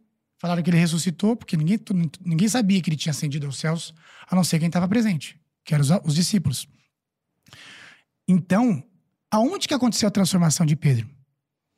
A transformação ela acontece por um longo período internamente até ela ser externalizada. Esse é o grande conflito nosso. Como a gente não consegue tangibilizar a transformação que a gente está vivendo, a gente acha que não está tendo a transformação. Você não consegue entender o momento que a Lara virou a Lara, que o Arthur virou Arthur, que o Aguiar virou Aguiar. Você não consegue falar, foi nesse momento que eu passei a agir assim. Esse foi o turning point. Esse foi o turning point. Não tem. É, é uma coisa que aconteceu durante um período e que, de repente, quando eu estava no fundo do poço, que parecia que tinha dado tudo errado, na verdade, eu estava muito próximo do topo da montanha. E é muito parecido. A vida, esse ciclo do storytelling da vida, ele se repete. As pessoas estão dentro de um contexto, nesse contexto ela tem um conflito, Nesse conflito parece que acontece alguma coisa que leva ela para o fundo do poço. Lá no fundo do poço ela fala: não tenho mais forças, pense em desistir. Né? Não foi assim com o apóstolo Paulo que ele fala, cara. Ele estava num contexto, evangelizando, indo para todos os cantos. Aí tem um conflito que ele falava que todo dia ele era esbofeteado. Tinha o espinho na carne. Ele relata lá, o espinho na carne de Paulo. E aí ele fala, cara, e Satanás vem todo dia me esbofetear, mano. E me esbofeteia por causa desse espinho na carne. Vai pro fundo do poço. E lá no fundo do poço ele clamava ao Senhor: Senhor, tira de mim isso, me liberta. E aí o que, que Deus responde para Paulo? Paulo, a minha graça te basta porque meu poder se aperfeiçoa na tua fraqueza. Aí quando você vê um Paulo lá na frente, aguentando, ser naufragiado, espancado, todo o sofrimento que Paulo passou, e o cara tá bem, de onde vem a força de Paulo? Deus fortaleceu através da fraqueza que ele tinha. Então, quando a gente entende que os conflitos da vida, os, os fundos do poço que a gente vive, não é para nos destruir, é para nos construir, é para nos parte do moldar, processo, né? Isso é a vida em movimento, a storytelling acontecendo. Tudo passa por isso. Só que o que acontece quando a gente está no fundo do poço? A tendência nossa é pensar em desistir, voltar para trás. Quando você entende que esses momentos são os momentos que estão nos moldando para aquilo que Deus quer fazer na nossa vida, você ressignifica isso. Porque uma pessoa de muito sucesso, uma pessoa de fracasso, nos dias que elas estão bem, elas têm um comportamento parecido. Elas acordam animadas, elas tomam café, elas estão todas motivadas, elas vão para cima e fazem a mesma coisa. O, que- a diferença de uma pessoa que tem sucesso é como ela se comporta no dia mal. E aí, por isso que o evangelho faz toda a diferença, porque a pessoa que está crendo na transcendência, ela, ela identifica o dia mal por uma outra ótica. A mente dela identifica por uma outra ótica. Ao invés dela entrar em desespero, ela vai por ação. E 10, 15, 20 minutos depois de orar, ela já está diferente. A mente dela já está começando a enxergar com clareza o que ela tem que fazer. Saiu até uns estudos recentemente mostrando o que, que a oração cria em termos de conexões neurais e cerebrais para gerar clareza de pensamentos e uma série de coisas. Então a gente começa a entender que, cara, para os tempos que a gente está vivendo hoje, não vai ter meio do caminho. Ou a pessoa vai escolher uma coisa ou outra. Ou ela escolhe ser escrava de si mesma, ou ela escolhe ser liberta de si mesma para ser escrava de Deus. Não tem E se você não tivesse caminho. passado por esse fundo do poço que você passou, você não estaria aqui hoje para contar essa história também, né? Você não, se, se você não tivesse vindo lá de Itaquera, passado por todas as coisas que você passou e chegado no topo dessa montanha, né? Que ainda tem mais coisa para escalar ainda, né? Porque você tá saindo agora dos bastidores. Essa montanha vira contexto para a próxima topo. Você alcançou a montanha, toda a montanha. E agora, o que, que eu faço aqui? Fico um pouquinho tempo nela, ela vira um contexto para uma nova montanha que eu visualizo a partir daquela montanha que eu escalei. Uhum.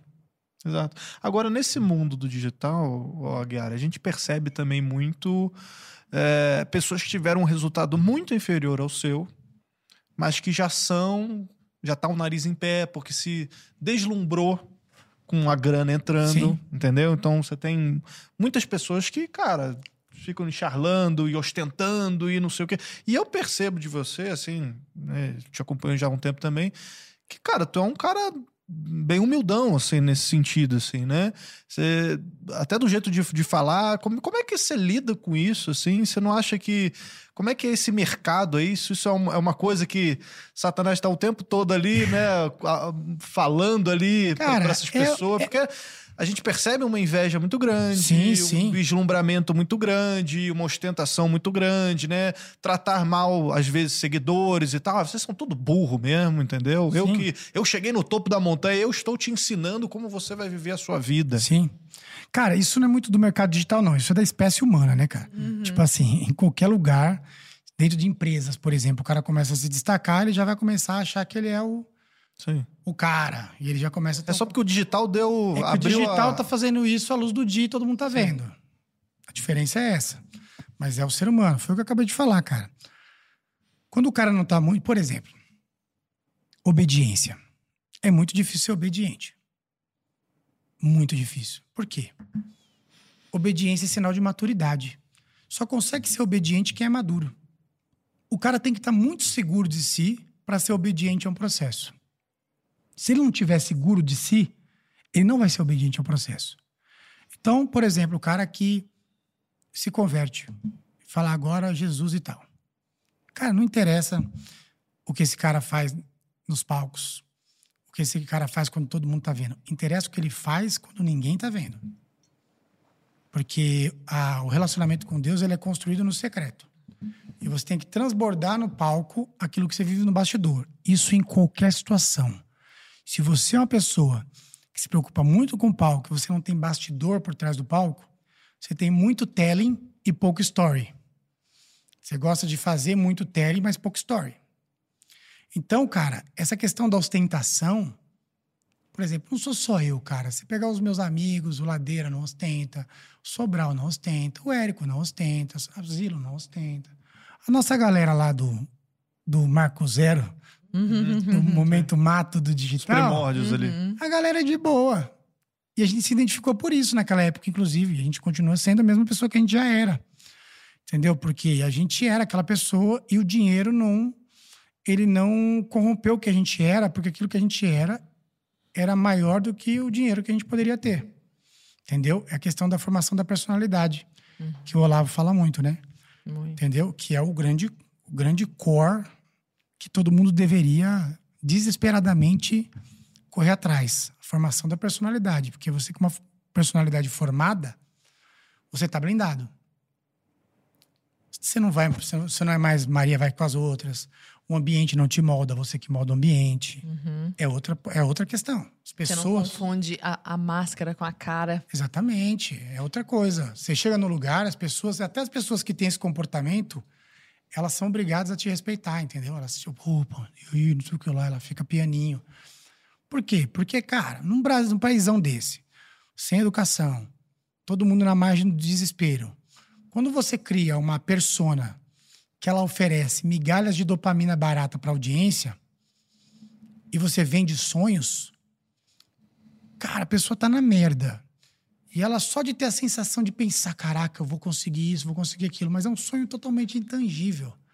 Ah, eu vou viver essa vida que ele vive porque eu tô fazendo o que ele tá fazendo. Então eu tô acompanhando, então eu vou ter essa vida. Não vai. Tá entendendo? Pra você ter a vida que alguém tem, você tem que percorrer o caminho que a pessoa percorreu e isso leva anos. Não vai acontecer do dia para noite. Não existe construções sólidas do dia para noite. Só que o que é vendido não é isso. E sempre vai ter essas pessoas. E por que, que elas vão fazer mais barulho? Porque a nossa tendência do pecado é gostar mais da treta, gostar mais da confusão, gostar mais da divisão. Isso alimenta a carne. Você pega lá, ó, quem tá ouvindo a gente aí, ó, um versículo super recente, fresquinho, saiu há 2024 anos, so- falando sobre frutos da carne e frutos do espírito. Lê lá. Quando você lê os dois frutos, você vê o que é fruto da carne e fruto do espírito. Fruto da carne, basicamente, é a internet nos dias de hoje. Então você vai ver, caraca, eu tava falando digital. É a galera, assim, um falando do outro, né? Essa treta toda e tal. E por que, que as pessoas têm tempo pra essa treta? Primeiro, porque elas não estão construindo um projeto de vida que realmente vale a pena. Porque senão essa, essa galera que faz esse barulho todo, essa ostentação toda, teria menos audiência. Então por que eles têm muita audiência? Porque tá todo mundo avulso. Tá todo mundo com um projeto de vida miserável, entendeu? Se a pessoa tá enrolada, tá ape- apertada até a tampa com o projeto de vida dela, cara, ela não tem tempo para ficar nesse jogo. Então é inevitável que esse jogo aconteça. Só que o que a gente pode fazer? A gente não tem condição de lutar contra isso. Imagina, se o Aguiar deixa de fazer o que eu tô fazendo, de construir um grupo de educação digital e tal, para ficar batendo de frente com o neguinho que faz ostentação e blá blá blá e confusão. Cara, porque o tempo safe essa galera. O tempo, mano, é implacável. Passei por vários movimentos, né? Comecei na música, então eu vi artistas que explodiram e morreram diante dos meus olhos. Vi tudo isso acontecer. Então já entendo esses movimentos de quando vai morrer. Todo mundo que está aí hoje, daqui três anos, 80% não existe mais. Porque o tempo, ele é implacável. Entendeu? O tempo, ele, ele é implacável e violento, tá?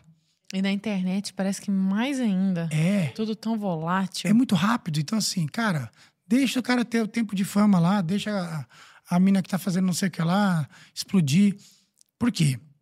Porque o tempo é implacável. A pergunta que a gente tem que se fazer é: o que, que a gente está construindo para mudar isso? Qual que é a minha parte? Pensa num organismo contaminado. Isso é o nosso país. É um organismo contaminado. Tem como você curar o organismo? Política. Tem como você. Dá uma solução simples aí pra política aí. Que não envolva, sei lá, os próximos 20, 30 anos. Os né? próximos 50, não, não tem, Hum. cara. Não tem solução simples para problemas complexos. Então, o que, que a gente tem que fazer? Olha para o organismo contaminado e fala: eu sou uma célula dentro do organismo. Pega um órgão ali e tenta mexer em alguma coisa. não, eu né? olho para a célula que sou eu dentro do organismo e pergunto: como é que tá essa célula? Então, eu começo com o trabalho de, cara, não tô bem. Cara, tô, eu- então eu começo a trabalhar na célula. Muitas vezes trabalhar na célula tá em você começar a dar o pouquinho que você tem pro próximo.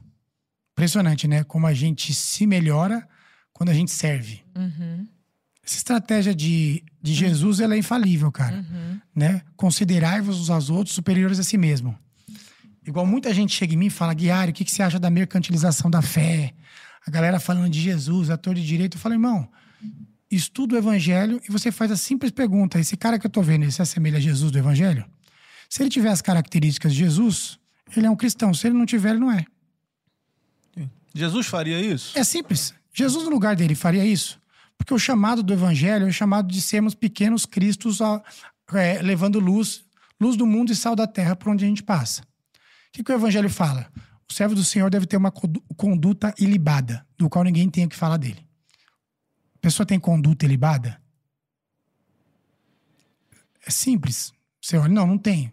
Então, tem alguma coisa estranha aí. A Bíblia diz o quê? Que que a Bíblia não, Jesus falou com a boca dele. Sede igual eu sou, manso e humilde de coração. E a mansidão de Jesus não é a mansidão daquela pessoa que não pode ser violenta. Porque Jesus, ele até fala para Pilatos ali. Pilatos tira uma com ele ali e fala: Jesus, você não vai falar nada? Ele fala: Meu, se eu quisesse falar, eu daria ordem aos anjos aqui. Em poucos segundos, nada disso aqui existiria. Porque, meu, tanto que quando, os, quando eles vão pegar Jesus, Jesus fala, quem é Jesus? Ele fala, eu sou.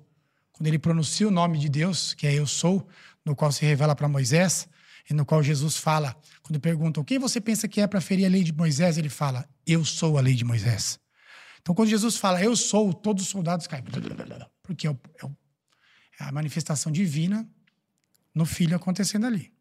Então Jesus era manso não porque ele não tinha poder, alto poder de destruição, mas porque ele tinha controle sobre o alto poder de destruição.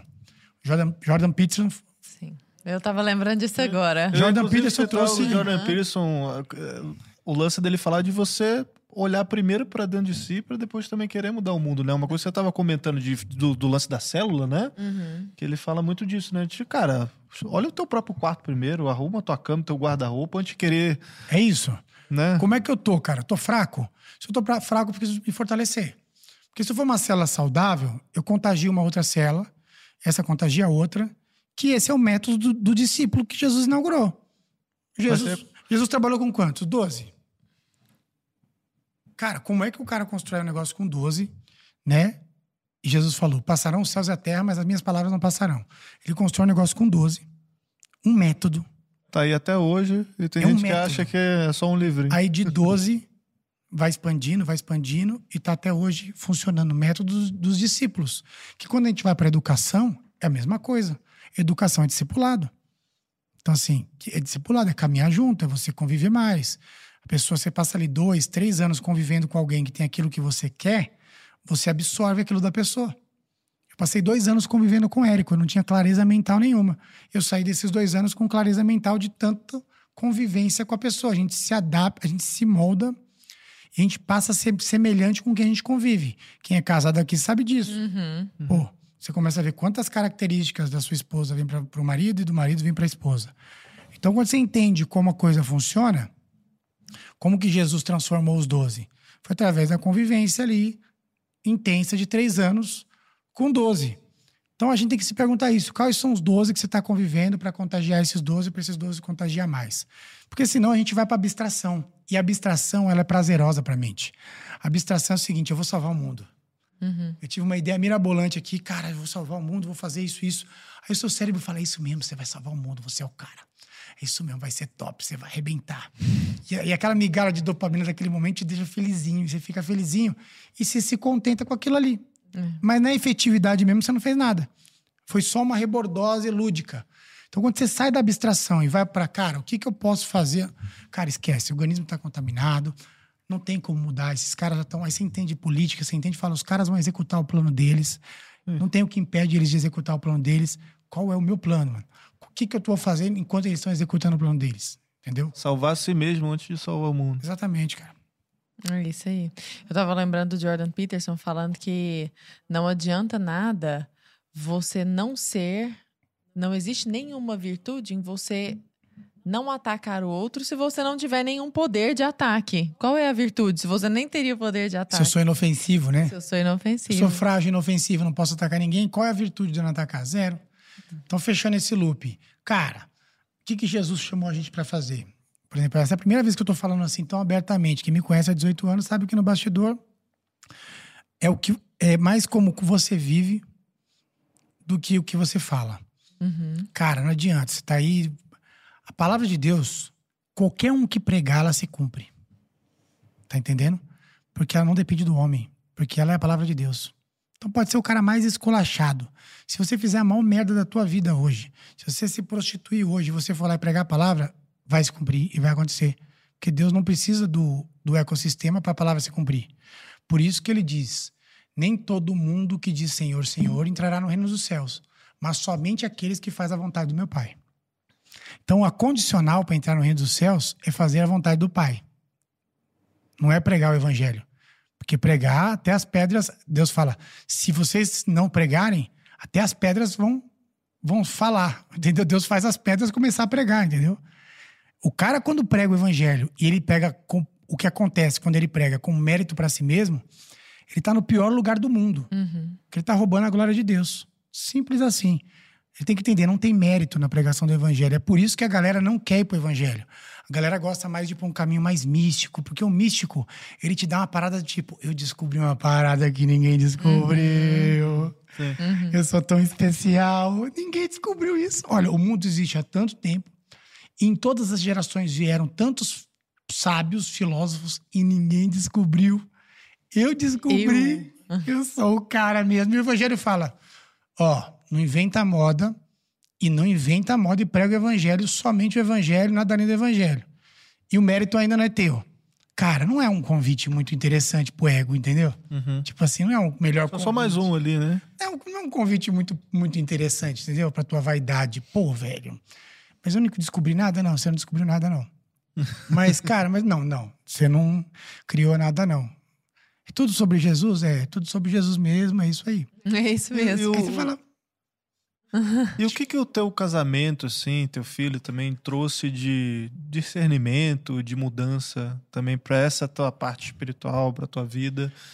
Cara, na verdade, o casamento forjou a minha vida espiritual. Você e a Erika são casados desde quando? 2009. Hum, a gente se conheceu tempo, em 2005. Né? Você tinha 30 hum. anos. Não, e quando, 27, e quando vocês se conheceram, você tava no, no limbo do. Meu você tava amigo, naquele momento ali, né? Se vocês verem a foto, numa palestra que eu faço, eu mostro a foto. eu olho pra foto e falo, gente, por que ninguém me falou que eu tava desse jeito? Porque ninguém chegou pra mim e falou, Guiária, Olha como você está. Cara, 69 quilos, muito mal distribuídos, um cabelo grande, um aparelho na boca. Que estava sem manutenção há 3, 4 anos. Porque não sei se alguém já passou esse tipo de perrengue financeiro nesse nível que você coloca o aparelho, mas você esquece que a manutenção é super cara e você não paga mais a manutenção, quebra os ferros, fica cortando sua boca e você não vai na manutenção porque você tá sem grana para pagar a manutenção. É. Era esse nível de perrengue Pô, financeiro. Não vou te julgar, Gary, porque eu usava coque samurai, então. não tem muita moral. não tem. Eu te conheço dessas épocas. não, ele é raiz, é raiz. Eu te conheço dessas épocas, não vou revelar aqui, hein? É. Então, cara, nessa época que eu conheci a Érica, cara, eu era um improvável total. Graças a Deus que não existia rede social naquela época.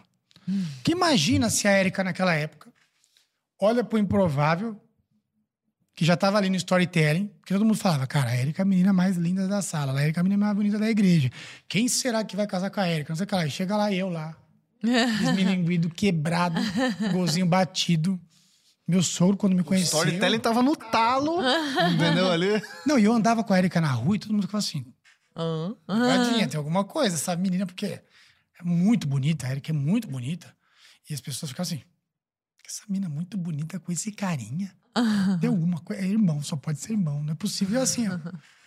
Autoestima é tudo, gente, na vida. Isso que eu falo. Você que é mãe, Cabeça erguida. amem os seus filhos, porque minha mãe me amou muito, não posso reclamar da dona Elza. Então eu tava lá, pobre, quebrado, Me achando. me achando, sem um puto no bolso, feliz, com Jesus ali, com a autoestima lá no alto, entendeu? Que maravilha! ficava assim, ó. Que- Para, mano, era a foto, vou postar uma foto lá, vou deixar marcada no meu Instagram, pra galera aqui quando ouvir, quando a galera vê o Conversa Paralela, ver o o nível da, o nível da condição do ser humano. E naquela, quando eu olho hoje, eu falo, meu Deus. Mas eu era um quebrado. E a Erika não te achava isso aí. Ela te Não, achava maravilhoso. Ela me achava maravilhoso. Entendeu? Ela já via esse cara aqui. Erika é visionária. A Erika comprou na planta, cara. Comprou na planta. Ela viu um, um pedaço de papel com os rabiscos. Falou: vai ser um bom apartamento, prédio isso aí. A cobertura vai ser top. E aí, gente, imagina se naquela época ela olha. Hum, esse é o meu pretendente aqui. O homem que eu vou casar em 2005. E olha pro Instagram e vê todo mundo falando as coisas que estão falando hoje. Ela ia dar um pé na mesma hora, bunda. Eu não tinha nenhuma das características do homem perfeito. Eu não tinha nenhuma das qualidades. Porque hoje é isso, né? A pessoa, elas não estão vivendo, elas estão desenhando a vida. Sim. Pra que viver, Lara? Dá muito trabalho. É melhor desenhar a vida. Então vamos lá. Qual, qual o conteúdo que eu vou consumir hoje? É o conteúdo das características que me faltam. Falta isso, falta isso. falta- Tudo que falta pra mim. Nossa, um pergaminho. E a pessoa que eu quero casar? Ah, eu quero a minha Maria, eu quero meu Aham. José. E ela assim. vai desenhando, desenhando. E a pessoa vira uma coadjuvante da própria história, não tem protagonismo. O protagonista é o plano, né? O protagonismo é a pessoa que não tá desenhando a vida, ela tá vivendo. É. Ela tá vivendo. E ela tá vivendo baseado naquilo que ela tá sentindo, naquilo que ela. Para onde o caminho que ela quer direcionar. Ela não tem muita clareza mesmo, a vida é assim mesmo. Você conversar com qualquer pessoa hoje que tá num patamar elevado. Ah, você sabia disso há 20 anos atrás? Sabia o caramba, 10 anos eu não sabia nada, irmão. Conforme eu fui avançando, eu fui enxergando coisas. Conforme eu fui alcançando novos topos de novas montanhas, eu fui tendo uma visão de coisas que eu não contemplava e essa visão moldou a minha próxima montanha e eu fui evoluindo conforme isso foi acontecendo. Só que imagina se naquela época a Erika olha pro meu Instagram e vê aquela pessoa de 69 quilos mal distribuídos, quebrado, sem nenhum futuro, aparentemente, e julga a partir, e vê do outro lado as pessoas com seus super namorados, aí. visitando Paris, vivendo aquela vida maravilhosa. Ela olha para um lado, olha para o outro. Que história que ela vai querer viver?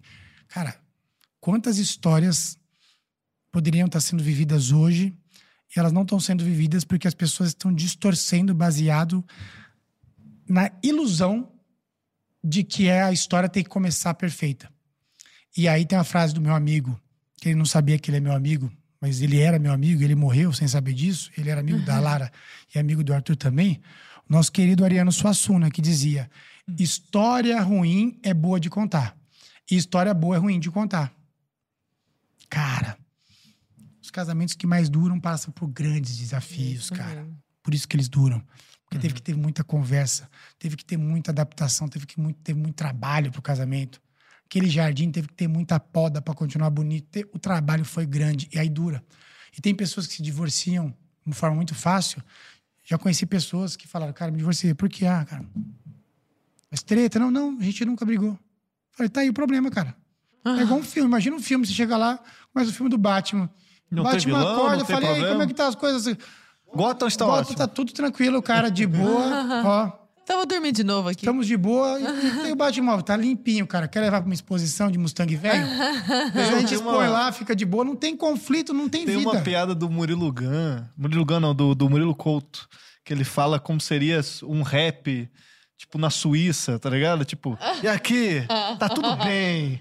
A minha mulher é gata, eu tenho muito dinheiro. Tipo assim, cara, não funciona, tá ligado? Porque o rap tem que ser aquela coisa. Tipo, Não tem desgraceira. eu ganho muito bem, o meu amigo também. isso. tá? O transporte público é ótimo. Funciona, o né? lugar Por é isso lindo. que o índice de suicídio lá é alto. É. Porque quando você foge do conflito e do confronto, você foge do lugar onde a história realmente acontece. É isso mesmo. A história acontece no conflito. Pô, você tem uma empresa, se você quiser fazer essas pessoas avançarem, você vai ter que gerar um conflito na vida delas. Você tem que confrontar elas. Quando você confronta, a pessoa extrai aquilo que ela tem de melhor. Mas a pregação de hoje não vai ser essa. É a pregação do carinhosa, do passa a mão na cabeça, do agora qual que é o, o título lá? Vamos trabalhar quatro, O quê? trabalhar quatro dias e descansar três? Como que é agora? Ah, Seis é. por três, sei lá, sete. Eu vi uma matéria aí no Brasil Sei, Paralelo. sei. Aumentar um dia de saiu, fim é. de semana, não é? É, É, o fim de semana ficar sexta. Trabalhar quatro dias só, aumentar mais um. A geração dia de agora tá pensando, cara, vamos trabalhar menos. E quando, na verdade, a questão é essa. Quando você. Quando você tá muito é, seguro de si, o trabalho te alimenta. Cara, quando eu termino um dia, igual ontem, a gente fez várias coisas, fomos lá, dei palestra, fui pra cá, fui pra isso, pra lá. Eu cheguei em casa, sabe como eu tava? Melhor do que quando eu saí. Olha só. Tava com mais energia. O desafio meu foi fazer o caminho contrário. Eu fazer a desopilação para baixar a frequência para dormir. Porque se dependesse de mim, eu ia produzir até 5 da manhã. Então, assim, eu tinha acordado às 7. Então, assim, cara, quando você se alimenta. E, a- e alimentar do que se faz não tá ligado a você fazer o que você gosta. Tá ligado a você aprender a gostar do que você faz. Uhum. E como é que você gosta do que você faz? Quando você entende que toda semente que você planta, você nunca planta no, no terreno do outro. Você sempre planta no seu próprio terreno. Se eu faço alguma coisa por Arthur, eu, que eu não estou fazendo por Arthur, estou plantando no meu terreno. Tudo que eu faço pelo próximo, eu colho, porque eu estou plantando no meu próprio terreno. Eu não estou plantando no terreno dos outros. A real de como as coisas funcionam é assim. Eu lembro que no mercado de musical e produção, eu sempre fazia over-delivery. Eu entregava mais. E vários momentos as pessoas falavam, Guiari, larga de ser trouxa, ninguém tá te pagando por isso, cara. Eu lembro uma vez que a gente foi pra uma gravadora entregar um CD, a gravadora aprovou. E eu voltei do Rio de Janeiro ouvindo esse CD no fone. E aí, caraca, eu peguei uns três defeitinhos ali, que ninguém tinha pegado. E eu tinha que descer em Guarulhos e ir pra empresa que prensava os CDs, que era em Guarulhos, entregar a matriz. E aí eu peguei, voltei pro meu estúdio, que era na Granja Viana. Arrumei aqueles três defeitinhos que eu tinha visto. Ajustei aquilo e depois fui lá entregar a master, feito aquele ajuste que eu fiz. E ninguém ficou sabendo daquele ajuste até hoje. Inclusive, é a primeira vez que eu conto essa história. Olha. Mas por quê? Porque não era sobre o CD, sobre o artista, era sobre mim. É o meu comprometimento, o meu comprometimento sobre o que eu tô fazendo. Não é sobre o outro. É igual o casamento. E aí já era o estado da arte ali, nascendo, entendeu? Isso é estado da arte, Era cara. o estado da arte nascendo. Porque eu não estava comprometido. Pô, esse estudo de caso que eu fiz pro Érico, que me colocou no mercado digital, um vídeo de um ano pro outro me colocou como big player do mercado digital. Ele não pediu. Só que isso é o discurso contrário da geração de hoje. Inclusive, você que está ouvindo isso aqui, estão dizendo para você que você tem que trabalhar menos, tem que fazer, mas na verdade você tem que se encontrar. E a hora que você se encontrar de verdade, a hora que você se encontrar com Jesus, você se conectar com Ele, você vai aprender a se alimentar do seu trabalho e você vai terminar o dia melhor do que você começou.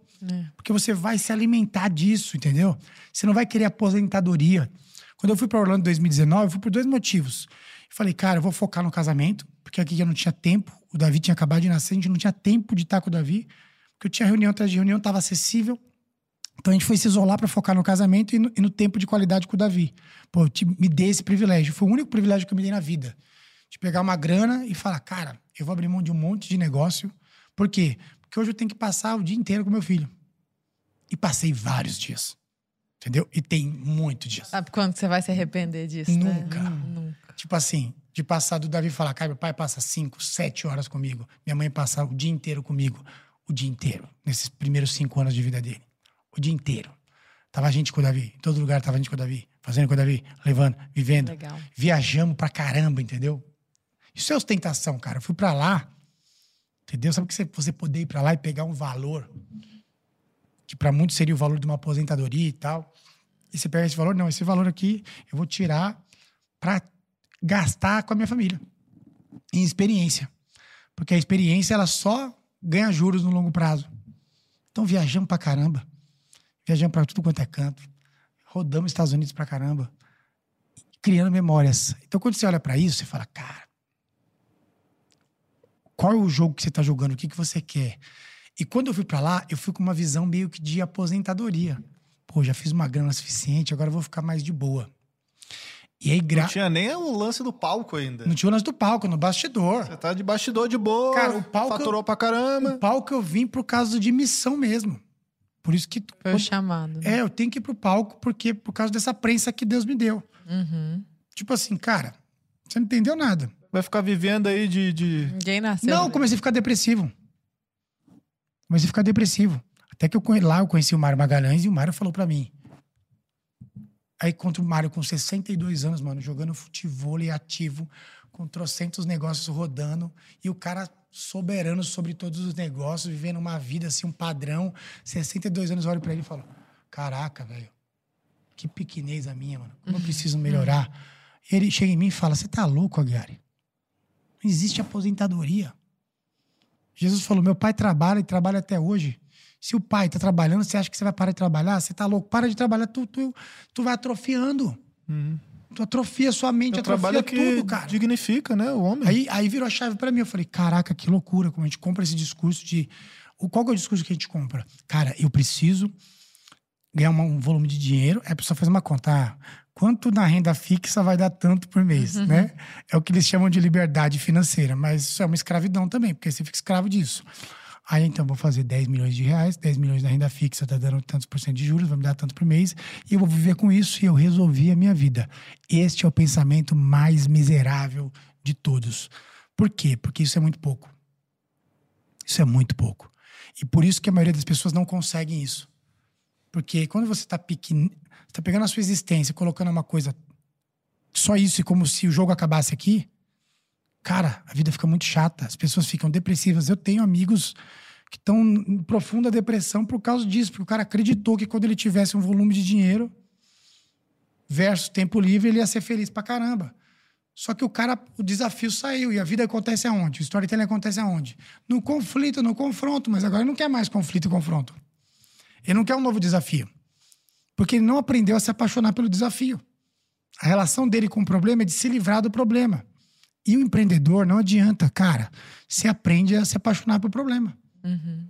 Tanto que, por exemplo, né, eu tô esses cinco anos no Brasil. É resolver os problemas, né? Tô há cinco anos lá nos Estados Unidos e agora eu tô com uma casa aqui e vou passar mais tempo aqui do que lá. Qual que é o nome disso?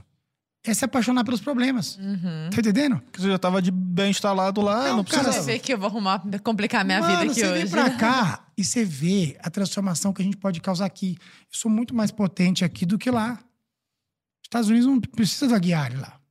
Entendeu? Aqui não, aqui, mano. Aqui a gente vai. A gente tá fazendo um trabalho de educação, empregando muita gente.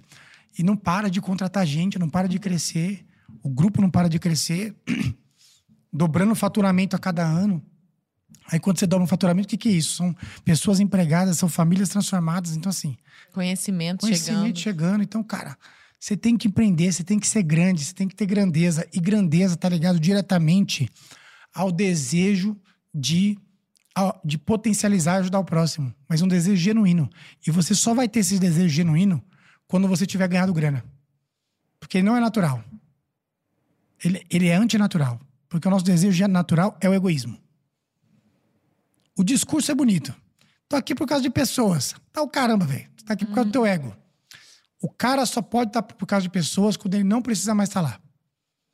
É que você não precisava estar no palco, você não precisava fazer nada disso. Não, no bastidor, o bastidor me dá muito mais dinheiro, porque eu consigo tocar muito mais projeto. O tempo que eu gasto estando na linha de frente, estando no bastidor, me dá mais potencial para escalar mais. Mas não é por causa disso que eu também não tô escalando mais, cara. Entendeu? Só esse ano aqui a gente tá com três negócios grandes saindo, pós-graduação saindo. Ano que vem vai sair faculdade. A nossa ideia nos próximos sete anos aí é implementar de 10 a 20 novas faculdades. Então, assim, é um projeto agressivo né? E trazendo essa nova educação, trazendo essa visão. Só que quanto mais o projeto cresce e você está alinhado com aquilo que você tem que fazer, mais forte você fica, mais alimentado você fica, mais assertivo você fica. Por que que acontece? De onde nasce a procrastinação? A procrastinação nasce de você estar no lugar errado, fazendo a coisa errada com as pessoas erradas. Porque se você estiver no lugar certo, com as pessoas que te pressionam e que te falam a verdade, você não procrastina, porque você não tem tempo para isso. Agora, se você está procrastinando muito, você não está no ambiente de pressão. E se você foge do ambiente de pressão, lembra do, do ouro? O que, que é aquilo ali? Alta temperatura. Pressão, mano. Caraca, parece masoquismo isso. A Guiara está me dizendo que você tem que se apaixonar pelo ambiente de pressão. É exatamente isso. É, o pesquisador da USP que você postou lá diria que isso é fascista. Isso. Né? é. A ideia Sa- de. é. Saiu, deixa eu até ver. A ideia de não desistir nunca. É, fascista. é eu vi, saiu lá na Folha. Eu achei. Caraca, irmão, é isso. É a loucura, cara. Só o que que acontece? Só que a gente é brasileiro, pô, a gente não desiste. Mano, brasileiro... Todo brasileiro. O brasileiro é especialista em não desistir. O brasileiro é um dos povos, dos povos, dos melhores povos, mano. Você vai para os Estados Unidos, pô, eu chegava lá, tinha reservado duas mesas de quatro lugares. E chegava pro garçom e falava, cara, a gente tá pensando em juntar as duas mesas. O cara chamava o diretor, o superintendente, fazia uma reunião de conselho do restaurante para tomada de decisão, colocava a mão na cabeça, meu Deus, será Juntar que a gente duas faz vezes. juntar duas mesas? A gente nunca fez isso antes e tal. e a gente ficava assim, eu ficava assim, caraca, tudo isso é só pra essa tomada de decisão? A gente ficava assim esperando a mesa. gente é muito mais prático em algumas coisas, né? É, aqui no garçom. Brasil, o garçom já olha e fala: Tão juntos oito, né? Calma aí que eu já vou juntar a mesa pra você. Pá, pá, pá, pá, pá, pá. Então, o brasileiro, ele tem a skill pra ser bem sucedido, ele tem o drive de ser trabalhador, ele tem o. assim, Meu, eu vim pra cá, você passa pelos lugares, você vai ver aqui, esse prédio aqui. Gente, essas pessoas que estão se movimentando aqui, elas estão trabalhando, pô. É. O brasileiro, a Criando, maioria, inovando. a maioria do brasileiro são os bons. É o barulho dos bons. Nós somos a maioria. Tanto que eu uso um slogan que é não somos poucos, nós só estávamos separados. Porque nós somos a maioria. Só que a maioria separada, ela faz menos barulho do que a minoria sincronizada. Uhum. E aí, cara, como a direita, essa coisa toda, a galera conservadora, acaba fazendo as paradas muito para o seu próprio benefício, para autopromoção, a divisão aumenta. Uhum. Então, cara, nesse momento que a gente vive hoje. Pra onde que eu tava mesmo? Que a gente pegou aqui o assunto, que agora eu fui longe. Nossa, a gente começou com você contando da sua escola, É, né? qual que era o ponto que a gente tava? Que agora eu a Érica, gente. casamento. Érica, casamento. casamento, você foi Aposentadoria. Então, para onde a gente está indo hoje é para um discurso que vai fazer ficar mais fácil para quem está disposto a trabalhar e crescer. Por isso que a gente está pegando todo esse pool de, de habilidades digitais e vamos popularizar ela para a maioria. Porque até nessa primeira década de mercado digital, era meio nós contra eles, né? É o ensino tradicional e nós somos os undergrounds. Uhum. Pra que faculdade? Pra que certificado? Então, nosso inimigo comum era bate no certificado, bate na faculdade que não adiantou nada, bate nisso. Agora, esse, essa próxima década, não. Essa próxima década é, cara, beleza. Eu vou aí dentro, eu abro a faculdade, eu vou dar o certificado que culturalmente você tá treinado a querer. Mas eu vou lá dentro ensinar as habilidades pra você da forma correta. Eu vou lá dentro, né? Vou invadir o negócio. Eu daqui de fora viu que não prestou. Agora eu vou ir dentro, Agora hackear o dentro, sistema. Você vai ter o certificado, vai ser reconhecido, mas vamos ali trabalhar de dentro para fora e com coisas não ideológicas, mas com coisas que, que o cara transforme a vida do indivíduo. Porque o indivíduo fortalecido é o que precisa. É igual quando a gente pensa, né, o homem. O que, que fez a sociedade chegar onde chegou? É o padrão rebaixado do homem. Isso aqui é um padrão rebaixado do homem. Quando eu digo homem, eu estou falando homem masculino mesmo. O padrão rebaixado do homem fez a sociedade chegar onde ela chegou. Porque um homem que está ocupando o seu lugar, e que o lugar do homem é o lugar de provedor, é o lugar de ir à frente, de correr o risco, de dar a cara, de entregar a própria vida, cara, a sociedade muda quando o homem ocupa o seu lugar. Só que os homens hoje não estão ocupando o seu lugar. Tem até um exemplo que é muito interessante. Lá nos Estados Unidos tem o rio Hudson, que é um rio que corre para os dois lados, que vai de Manhattan a New Jersey, Nova York, né? E tem duas histórias que aconteceram nesse rio que, são, que mostram muito claro o que acontece quando um homem ocupa o seu lugar e quando um homem é covarde e negligencia a sua, a sua posição. No Rio Hudson tem o Milagre do Hudson, que é um avião de um piloto muito experiente que ele saiu do aeroporto, entrou umas aves, Ah, tem filme disso. tem um filme disso, Sim. gigantescas, e entupiu as duas turbinas, entupiu a turbina. Entrou naquele enxame de ave, assim, o negócio foi absurdo. E o avião parou de funcionar. Não tinha como ele ir para o aeroporto, não tinha nada. Ele só tinha uma opção: pousar no Rio. E as chances de pousar um Boeing no Rio, elas são mínimas. Por N motivos. tecnicamente pensando. Mas naquele momento entrou as 19 mil horas que o cara investiu. O cara era um cara que viveu por aquilo. Então parecia que ele foi preparado para aquele momento. Ele ocupou a posição dele de homem. E, resumindo a história, o cara faz um pouso absurdamente perfeito, sem impacto. E o cara não só faz um pouso, como ele, ele cuida com que todos saiam do avião. E ele vai até o final do avião já com a água até a metade dele. E depois que ele vê que todo mundo saiu, ele saiu, então ele salvou o pai de família que ele era, que os filhos iam ficar sem pai, salvou toda aquela tribula, tripulação, salvou 170 pessoas naquele dia. Dois anos depois foi 2009. 2011, no mesmo lugar, olha que loucura, no mesmo lugar, por causa de um homem que não ocupou a sua posição, de uma família desestruturada, de uma mulher que tinha três filhos, e o homem espancava a mulher, e o homem batia na mulher, e a mulher protegendo o filho, e o cara, né? Aquele machão otário, e o cara fazendo isso, e a mulher, a mulher chega num ponto de não suportar mais, pega as crianças, coloca dentro do carro e se joga dentro do rio. Hum. No mesmo rio. No mesmo rio. Então você olha, o mesmo rio o que o, que o homem. Duas narrativas. O que né? um homem pode fazer quando ele ocupa o seu lugar? Cara, ele pode causar um impacto e salvar a vida de muita gente. Porque ele decidiu ocupar o lugar que ele foi chamado por Deus para ocupar. E quando esse cara não ocupa esse lugar? Destruição total. Entendeu? E aí é por isso que a gente vê hoje um monte de mãe solteira, um monte de mãe com filho criando filho sozinha, porque é um bando de cara que está sendo criado covarde debaixo desse padrão rebaixado de masculinidade, que é um padrão que, que não é o cara não o cara não assume as responsabilidades que está no guarda-chuva dele. Eu tive um exemplo agora aqui que eu fiquei até assim antes de entrar no, no, no, no, no elevador. Uhum. O cara falando assim para uma mulher. Porque é o seguinte, quem quer dá um jeito, quem não quer, dá uma desculpa. Quem quer faz. Aí a mulher falou: Ah, mas, mas mas mesmo em São Paulo, aí ele falou: não, em São Paulo não dá. Hum. Em São Paulo é difícil. Mas fora. Aí, aí todo mundo que tava no elevador ficou assim, ó. Pi. Tela azul. Calma aí. Ele acabou de dar uma desculpa. Ele acabou de falar. Cara, é o que tá acontecendo hoje. O nego fala um negócio, ele tá tão fora de si que ele, ele fala. Nem ouve o que ele falou. E na sequência ele nega o que ele acabou de falar. Quem quer dar um jeito, quem não quer dar uma desculpa. Entendeu? Mas São Paulo não. Mas São, São Paulo... Paulo... não dá pra fazer. é muito difícil. Só um pequeno parênteses, Leandro, só pra.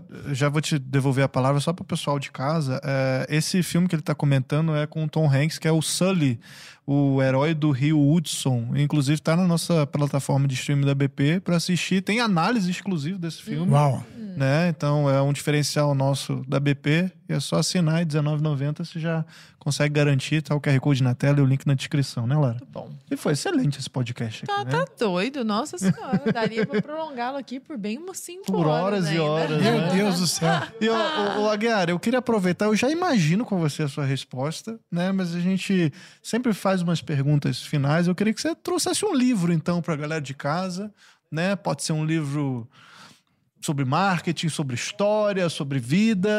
Qual livro cara, aí? Que... Te... Você é um cara que lê bastante, né? Cara, eu vou te falar, o livro que eu tenho lido pelos últimos 18 anos, e às vezes eu fico umas 3, 4 semanas na mesma página. Uhum. É, isso não é uma coisa da qual eu me orgulho, tá, gente? Tipo assim, ah, cara, eu sempre tive muita dificuldade de leitura. E eu sempre aprendi muito na convivência, na experiência, através da execução. Vamos fazer, vamos executar. Eu tô começando a ler mais agora, de um tempo pra cá. Real, assim mesmo, de criar esse hábito.